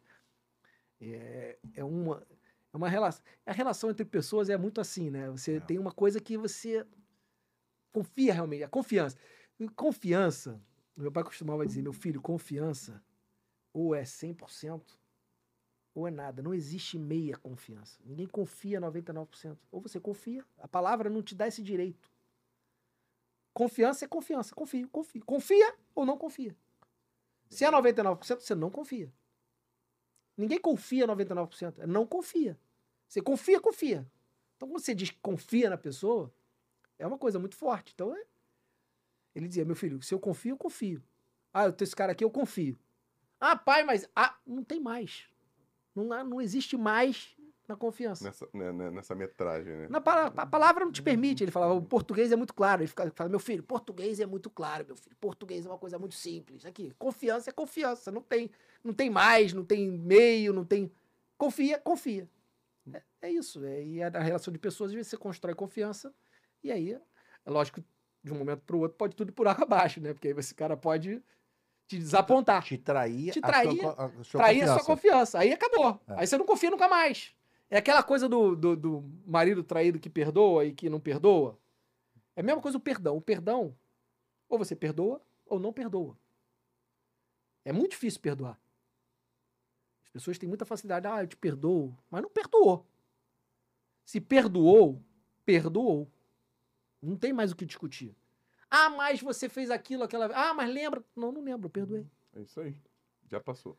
O perdão é uma palavra muito, muito forte também. As pessoas usam com muita facilidade. O perdão, o amor, a confiança. Ninguém ama um pouquinho ou um montão. Ou ama ou não ama. Amor é uma palavra muito séria, muito forte. Amor, confiança, perdão. Mas as pessoas usam isso com uma facilidade fodida. Eu te amo, eu te perdoo, eu confio em você. O cara diz para você que confia em você, mas não confia porra nenhuma. O cara diz que te ama, não te ama nada. O cara ah, perdoa, ó, tá aqui, porra, te abraça, perdoei. Fica banalizando. Aí chega em casa, fica deitado no travesseiro. Hum, será? Hum. Aí não perdoa, porra. É difícil perdoar. Não, perdoa, porra. Eu fico lembrando que teu pai fez cada coisa pelo clube absurda, né, cara? Com relação ao Roberto, o Bebeto. E essa parada, assim, emblema, deixa muito, de forma muito emblemática o que como ele pensava do clube. Mas você, você ainda pensa, você foi candidato a, à presidência foi. do Vasco. E pelo que eu andei vendo, você liderou a, por um tempo a, as pesquisas, não é. foi? É, quando saí eu estava bem na frente, mas os outros candidatos ainda não tinham saído, né? Os mais fortes ainda não tinham saído. Mas, ah, tipo assim, da segunda, segunda classe de candidatos, vou me rebaixar para a segunda classe. Eu estava liderando ali, eu, eu fui um expoente ali no início. Tava bem na frente dos outros, aí, mas aí quando se lançou o Pedrinho e o Levin, que foi outro candidato lá que disputaram, eles realmente tinham mais força que eu. O Pedrinho já vinha de uma chapa que já tinha concorrido várias vezes, o Levin também já tinha concorrido na outra eleição. Mas eu penso ainda, eu acho que eu posso entregar. Tu, tu acha que, eu... que, ainda pode vir? Cara, eu, acho que eu, eu acho que eu sou um cara, é, apesar de muitas pessoas não, não reconhecerem isso, eu acho que hoje poucas pessoas viveram o que eu vivi no Vasco. Poucas pessoas têm a experiência de Vasco que eu tive. Poucas pessoas têm a experiência de futebol que eu tive. Acho que poucas pessoas no mundo do futebol viveram o que eu vivi no futebol. São 40 anos dentro daquilo, acompanhando de verdade, e tudo. E eu vivia uma coisa que às vezes muita gente tem a parte de campo. Aí outros têm a parte de executivo de futebol. Outros têm a parte de dirigente. Eu conseguia militar em todas essas áreas. Eu, eu vivi toda a parte política do futebol, toda a discussão política de futebol com meu pai, de federação, de, de CBF, de, e de, porra, de Brasília, de relação com o poder público. Vivi a parte de, de campo com o treinador. Eu, eu via todas as preleções de intervalo de, de jogo. Acho que poucas pessoas viram tantas tantos treinadores dando, dando palestra no intervalo de jogo como eu. Eu vi todos os treinadores que passavam pelo Vasco, eu ia a todas. Eu descia pro vestiário em todos os jogos. Que eu gostava de ouvir. Eu ia a todas as preleções pré-jogo. Eu ia. Poucas pessoas foram a tanta concentração como eu. Poucas pessoas foram a tantos jogos de futebol como eu. Não, eu tenho uma experiência de clube. Todas as pessoas, poucas pessoas participaram de tantos embates políticos no clube como eu participei. Eu conheço todas as pessoas da política do clube. Então eu acho que eu tenho algo ainda a contribuir não só com o Vasco, como com o futebol, ou com experiência, ou com, com, com engrandecimento do debate, entendeu? Provocando um debate maior, fazendo com que as pessoas parem. Porque às vezes você precisa que alguém que te contraponha para fazer você crescer na sua posição, entendeu? Para você crescer no seu entendimento, fixar realmente a sua posição. Eu acho que está faltando muito isso no Brasil, no futebol brasileiro de uma maneira geral. Eu acho que eu sou um cara que eu tenho um lastro histórico grande para contribuir. Sou um cara que, de certa forma, me preparei para isso, estudei direito, fui estudar toda essa parte de, de, de leis de futebol. Sou um cara que sempre me interessei por isso. Então, não sou, não me considero um cara limitado intelectualmente. Acho que eu tenho capacidade para para sentar na mesa e debater, não para convencer as pessoas de nada. Eu não sou um cara que quero convencer ninguém de que eu estou certo, nem acho que eu tenho seja dono da razão, não. Eu tenho uma experiência. Se essa experiência pode te ajudar e contribuir a você desenvolver. Eu, nem tudo que eu falo você pode precisa usar para fazer um trabalho, mas você pode pegar ali, ó, pô, aquele cara me deu, de repente pode ser melhor ali. Não é ditar regra, não é, não é escrever cartilha, não é isso.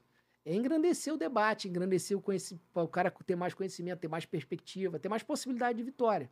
Eu acho que ainda tem alguma coisa ainda para futebol. Eu gosto, sou um apaixonado, então não tem como ficar distante, entendeu?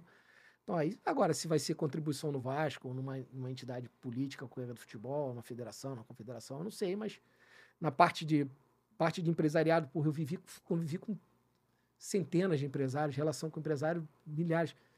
Já é uma coisa que eu não gosto muito dessa relação de ficar de ir com o jogador, não tenho muita paciência de, de ter de cuidar. Da, eu quero o futebol como macro, entendeu? Gosto de estar com jogador de futebol, gosto de dessa essa coisa da, da profissão de jogador de futebol, que não, eu acho que não é uma coisa tão simples como as pessoas pensam. É, tem, tem muito mais além, tem muita coisa acima do talento, tem muita coisa, tem muitas variantes que fazem o cara ter uma carreira bem sucedida ou não. Tem, muito, tem muita sorte também envolvida nisso, tem oportunidade, tem tudo. Então, eu, eu gosto dessa coisa, dessa análise da, da, da, carreira do cara, de como construir, de, de pô, tentar ajudar ali, de ó, não vai por esse caminho, não vai por esse parte financeira de atleta, de como eu vi os caras se ferrando, como eu vi os caras ganhando dinheiro, como eu vi os caras gastando à toa. Conselhos também para tipo de, de, experiência mesmo.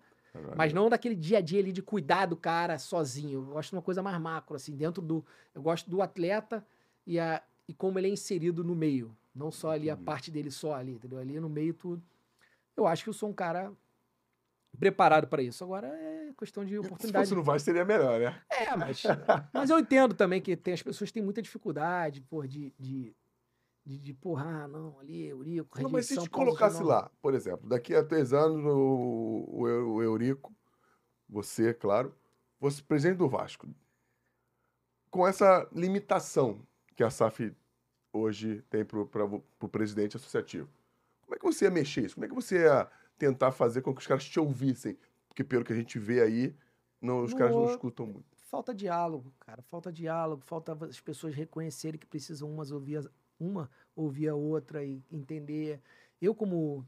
Por, por essa questão minha, de eu ter muito de, de- das pessoas não terem. nem chegarem perto, sabe, para escutar, eu já desenvolvi comigo que eu acho que as pessoas. O que falta no Vasco hoje, realmente, que o Vasco, o Vasco virou um clube. é, que as pessoas se afastam umas das outras, entendeu? Por causa de questões políticas. O Vasco precisa de alguém, alguém que realmente tenha coragem, coragem de aglutinar novamente, de trazer todo mundo inimigo pra perto, o cara que ele não, não gosta pra perto, conversar, botar na mesa pra somar forças, entendeu? Fazer Somar como teu pai, o, Calçada fez com teu pai. é exatamente o que o Calçada. O Calçada era o cara. O Calçada hoje, se ele tivesse um novo Calçada, esse cara poderia ser. É, o- tem que fazer exatamente o que ele fez lá atrás. É poder trazer. Porque quando você traz as pessoas, mesmo os seus adversários políticos, você começa a entender a perspectiva do cara. Que tem coisa boa de tudo quanto é lado. Não é só você que. se- as pessoas têm que entender que nem, nem sempre tudo que você pensa é o, é o correto, é o certo, é o melhor. O cara pode ter uma, uma coisa melhor ali. Falta isso, entendeu? Falta esse, esse caminho das pessoas estarem mais próximas. Eu acho que se me colocassem lá, eu ia fazer isso, porque eu, eu, eu sei realmente o que precisa ser feito. Eu ia trazer todo mundo para perto. Ah, pô, o Pedrinho foi adversário do Leve, que foi adversário. Traz todo mundo para mesa, vamos trazer todo mundo para dentro. São quantos grupos hoje políticos Pô, dentro não vai ter Vasco? 50. 50? É. Não são quatro, cinco, não, não? 50. E um, um odeia o outro. Se você chegar aqui e falar assim, ó, não, vou botar um Anselmo com o Fernando, com o Eurico. Não, não, não, esse eu não falo, esse eu não... Três caras não conseguem ficar juntos. Três caras não conseguem ficar juntos. Porque coisa antiga, ah, porque ele era, naquele ano ele apoiou tal cara, naquele ano ele... Pô, meu irmão, se a gente não olhar pra frente, não querer caminhar mesmo, não sai do lugar. Aí fica cavando buraco, entendeu? Eu cavo aqui um buraco, e tu cava um aí, cava aí, fica uma loucura. É, O Vasco hoje é essa loucura, é essa... é- é cada um apontando para um lado, cada um apontando para uma direção, e aí o clube fica ali no meio perdido, não sai do lugar, fica ali rodando, está em círculos ali. Eu acho que precisa realmente alguém que tenha coragem, porque isso precisa ter coragem. Não é fácil. Não é uma coisa fácil, porque é, envolve você perdoar de verdade, envolve você realmente a confiar de verdade nas pessoas. É, o cara, ah, não, confia, mas envolve essas coisas que, agora, eu acho que é uma junção de pessoas com um sentimento maior pelo clube, que querem que o clube saia dessa situação. E o americano lá, se visse realmente que, ó, pô, essa galera tá aqui, realmente. Aí ele sentava pra conversar. Ele não senta porque ele vê que tá todo mundo disperso, cada um com uma coisa, cada um quer pra um lado, cada um aponta numa direção. Aí o cara, ah, se cada um aponta numa direção, eu vou apontar na minha, né? Não vou. Ele não, o americano não vai seguir o Eurico. Ele vai seguir um direcionamento do Vasco como instituição. Se o Eurico estiver ponteando um, direcion- um direcionamento dessa instituição, de verdade mesmo, aí o Eurico é forte. O Pedrinho, como presidente do Vasco, ninguém vai seguir o direcionamento dele, Pedrinho. Vai seguir o direcionamento da instituição. Se ele conseguir demonstrar que ele é que está realmente na direção daquela instituição, direção que eu digo de verdade, não é direção, ele tá, porque ele foi eleito presidente, ele tá na direção. Mas de verdade, trazendo todo mundo, todo mundo pensando ali junto com ele, todo mundo caminhando junto com ele, todo mundo empurrando ele, entendeu? Como se fosse um barco que todo mundo estivesse remando pro mesmo lado. Você não consegue parar esse barco. Agora, quando um rema pra cá, outro rema pra cá, o barco tá aqui rodando e o americano tá de lá de cima olhando e ah, Pedrinho tá ali, né? Ele é o chefe ali do barco, mas o dia que, as que o Vasco der essa demonstração, porque essa instituição é muito poderosa, é muita gente. Você vai juntar poder público, poder do cara do judiciário, vai juntar todo mundo do mesmo lado, todo mundo sentado do mesmo lado do balcão, o cara vem sentar. Agora o cara, olha, tá um sentado aqui, outro sentado lá, outro sentado. Aí o cara fala: ah, não vou sentar com o Pedrinho aqui, porque é mais um ali na multidão, só tá ali na cadeira. Tá na cadeira, daqui a três anos tá outro, daqui a três anos tá outro. Não é a representatividade efetiva da instituição. O Vasco precisa voltar realmente a ser realmente representado institucionalmente. representada é quando você representa mesmo, quando aquelas 15, 20 milhões de pessoas estão te dando aval para você representar elas e estão concordando com o que você está fazendo e estão caminhando naquela mesma direção aí, é muita força. Ninguém resiste. Ninguém resiste a nenhum dos clubes grandes do Brasil realmente numa direção. Ninguém. É muita força. São 10, 15, 5. É muita gente. Você falar em 5 milhões de pessoas, é metade da população de Portugal. Ninguém resiste a isso, não. É muita gente. O Vasco está lá com 15, 20 milhões de pessoas. Ninguém resiste. É muita gente. É que essa gente está cada hora pum, apontando para um lado. Precisam de um líder de verdade. Isso, precisa de uma efetiva liderança. Efetiva liderança e liderança que as pessoas confiem, acreditem e perdoem o que ela fez lá atrás. Porque todo mundo cometeu um deslize, todo mundo teve apoiando um que não gostou, caralho. É preciso que realmente tenha isso. Agora, é muito difícil, não é uma coisa fácil. Eu, eu, se me desse a oportunidade, eu ia lutar por isso. Antes de fazer qualquer coisa, eu ia lutar para tentar aglutinar, para depois caminhar. Não caminhar sem antes aglutinar. Entendi. Que eu acho que um, se você quiser, ah, qual é a sua avaliação do Pedrinho em um mês, um dia de mandato? Ele está andando sem aglutinar. Eu aglutinaria antes para depois caminhar. Andar sem aglutinar vai te demandar um esforço muito maior para as pessoas. Porque aí o cara pensa o seguinte: eu estou indo fazer o que ele quer. E não eu estou indo me aglutinar para fazer o que nós queremos. Você tem que convencer as pessoas do que o que você vai fazer é o melhor, as pessoas realmente estarem convencidas, aí elas vão junto com você. Não é depois que você faz, você busca as pessoas para convencer delas que o que você está fazendo é o melhor caminho, entendeu? É totalmente diferente. Você faz uma reunião, ah, não vamos fazer esse caminho, eu saio do caminho, você já Agora, eu saio no caminho e depois tento te convencer a vir no meu caminho, é muito mais difícil. Eu acho que é esse que é um. Se você fosse me avaliar o erro que ele está cometendo, ele pode estar tá até tomando o caminho certo. Caminho que eu acredito ser certo. Mas não adianta só eu acreditar ser certo. Eu preciso que eu acredite, que o Anselmo acredite, que o Fernando acredite, que todos acreditem. Então eu preciso aglutinar para depois caminhar. Zarpar o barco com o barco cheio. Ele está zarpando, está pedindo para as pessoas pularem no barco.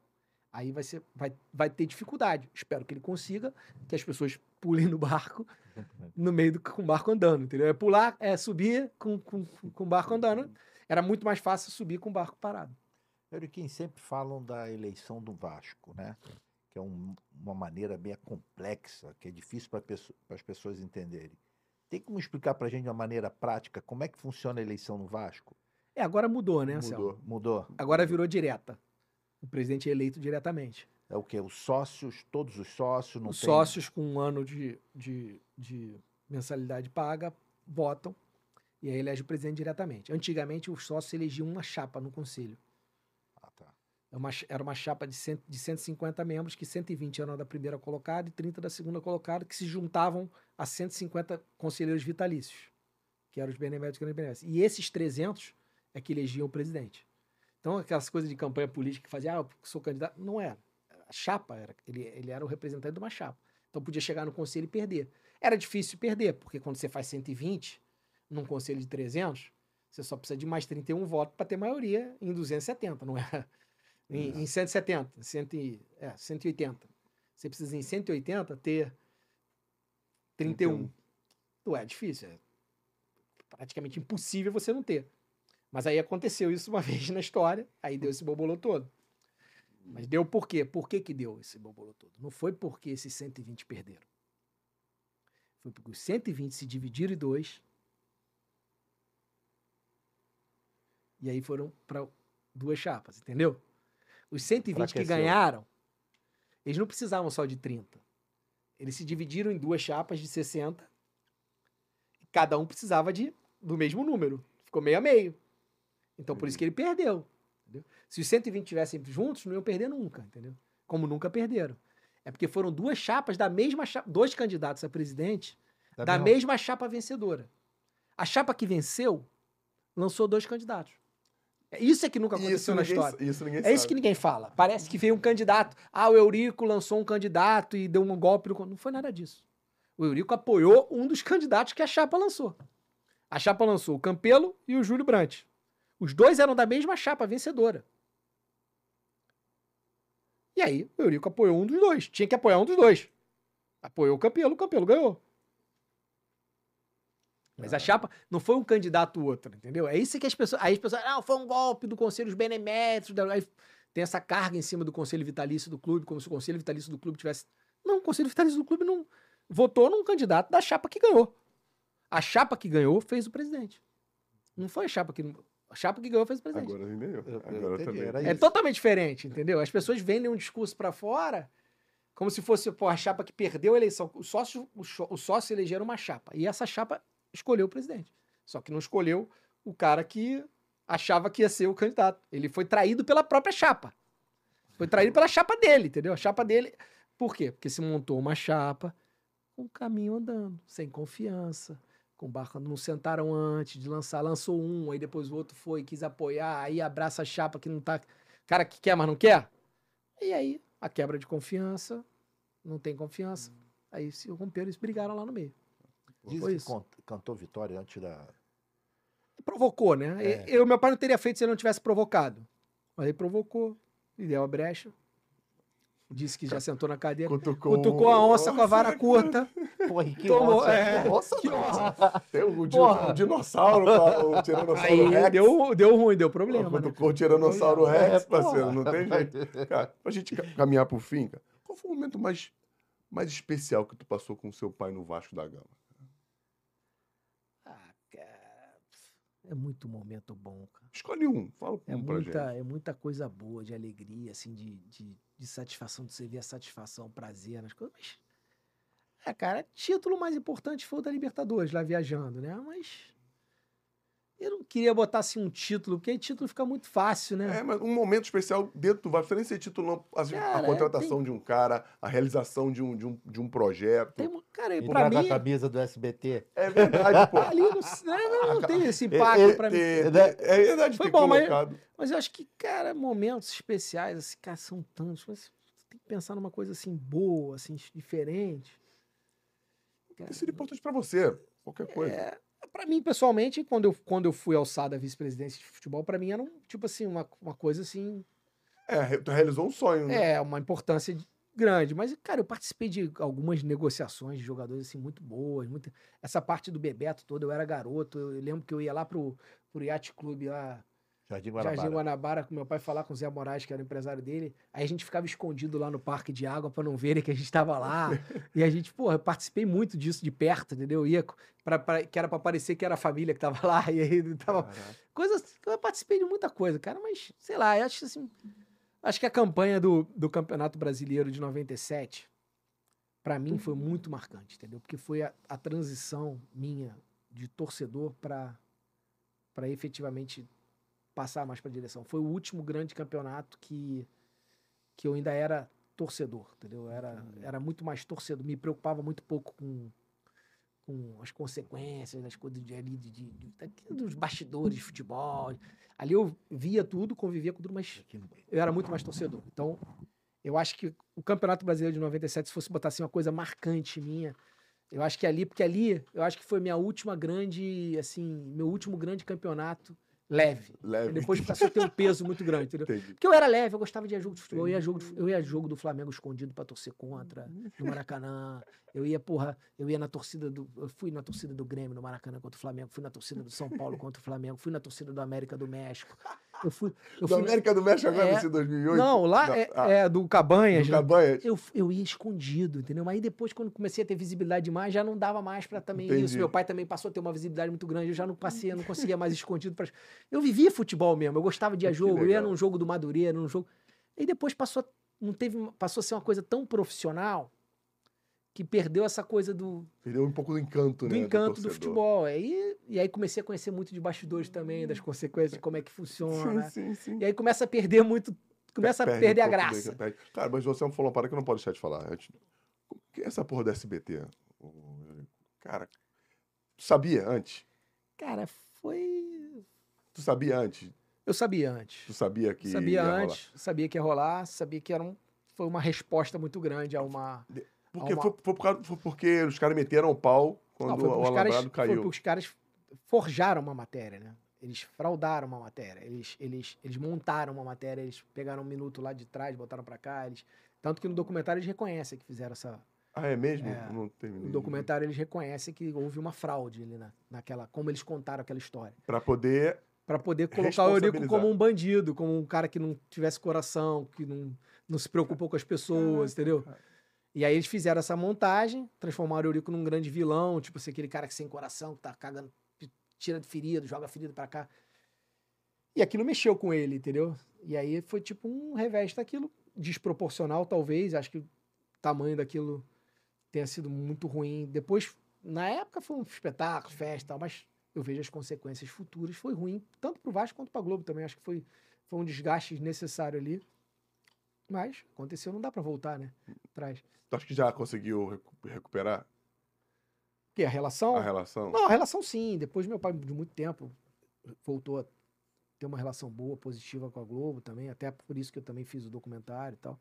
Ah, é É, verdade. são coisas que passam um momento ali de desentendimento que, infelizmente, foi jogada ali uma bomba atômica ali. E, mas não, não eximo nenhum, ninguém, nenhum dos lados de responsabilidade. Tanto é que eles no documentário agora assumem algum, parte da responsabilidade também. Mas acho que podia ter sido evitado. Acho que se eu, se eu fosse.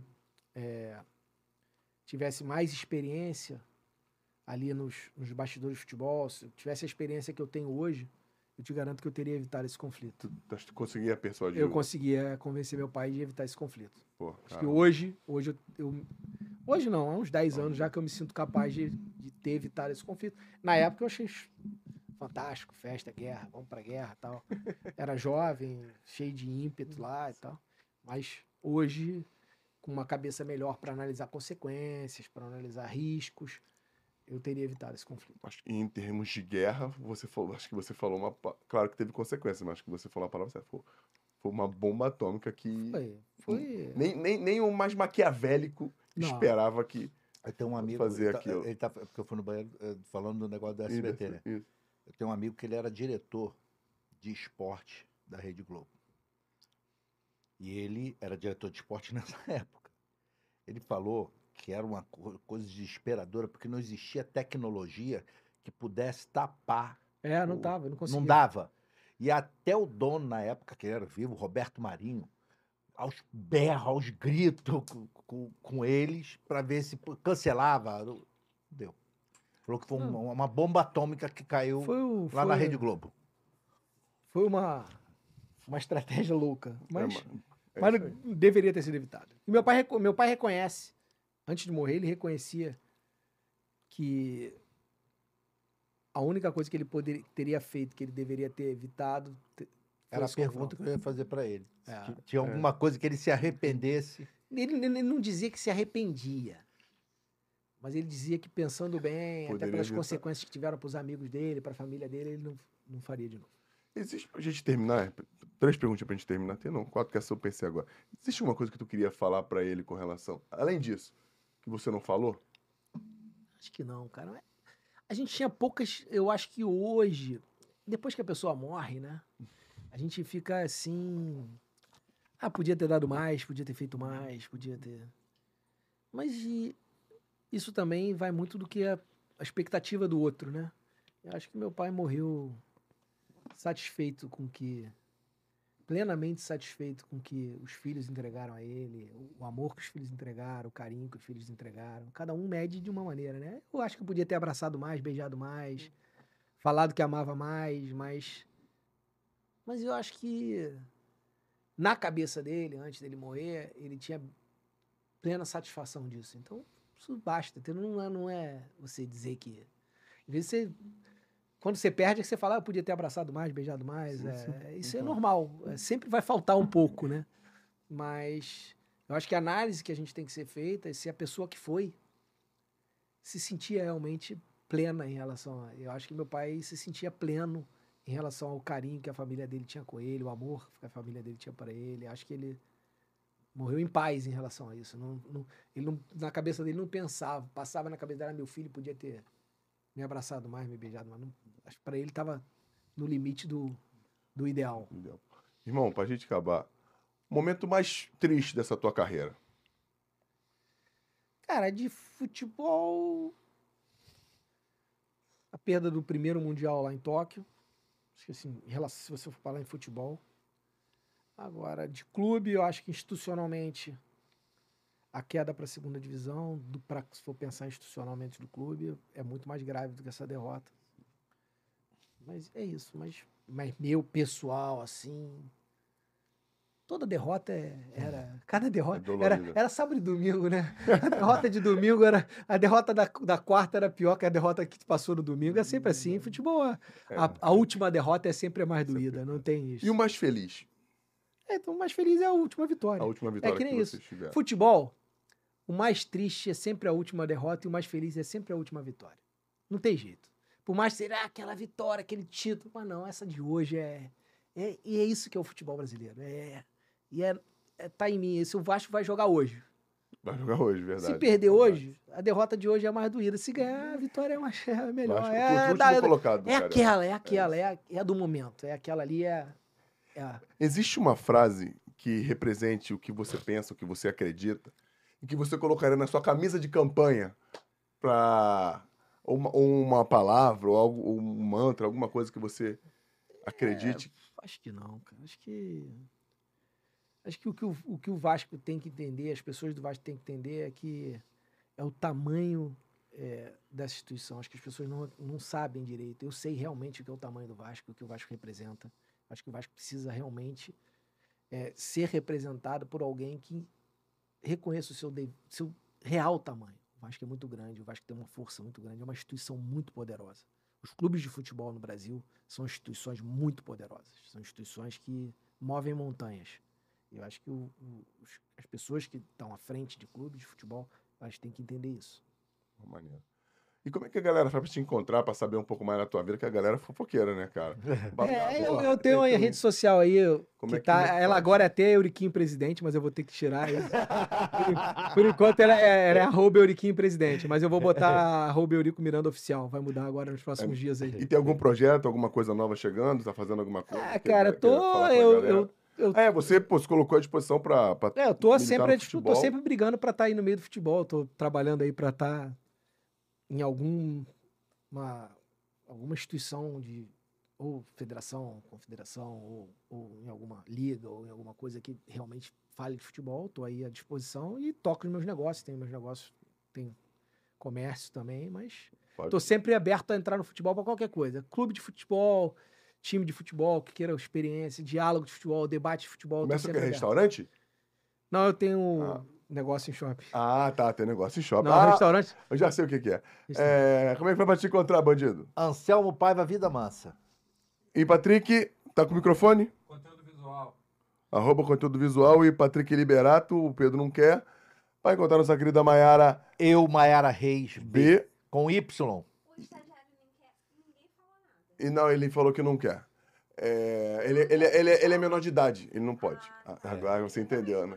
Não, não. Menor já- de- o quê? Já tá, você já tá bem maior de idade. E galera, para encontrar o Storycast, S-T-O-R-I-C-A-S-T, em qualquer rede social, vai lá que vai ter sempre uma história tão legal quanto essa e que, como o Eurico falou, move montanhas. E o que o pai dele fez, o que ele continuou fazendo, foi muito legal e deixou, e deixou marcado o nosso futebol para sempre. Obrigado, irmão, pela tua presença. Para me encontrar é Fernandão, 04 Oficial, também no Instagram, Fernandal. Também tem muito Storycast, muita coisa da carreira lá. Tem dancinha do E TikTok. muito obrigado pela Que presença, por mais uma vez estarem aqui. Deixa o teu like, clica no sininho, ativa as notificações aí e compartilha, porque uma história como essa aqui merece, né? Como é, é merece muito ser, depois eu vou lembrar a palavra, merece ser contada e, pô, parabéns por tudo que vocês construíram, irmão. Muito obrigado mesmo. Valeu, galera.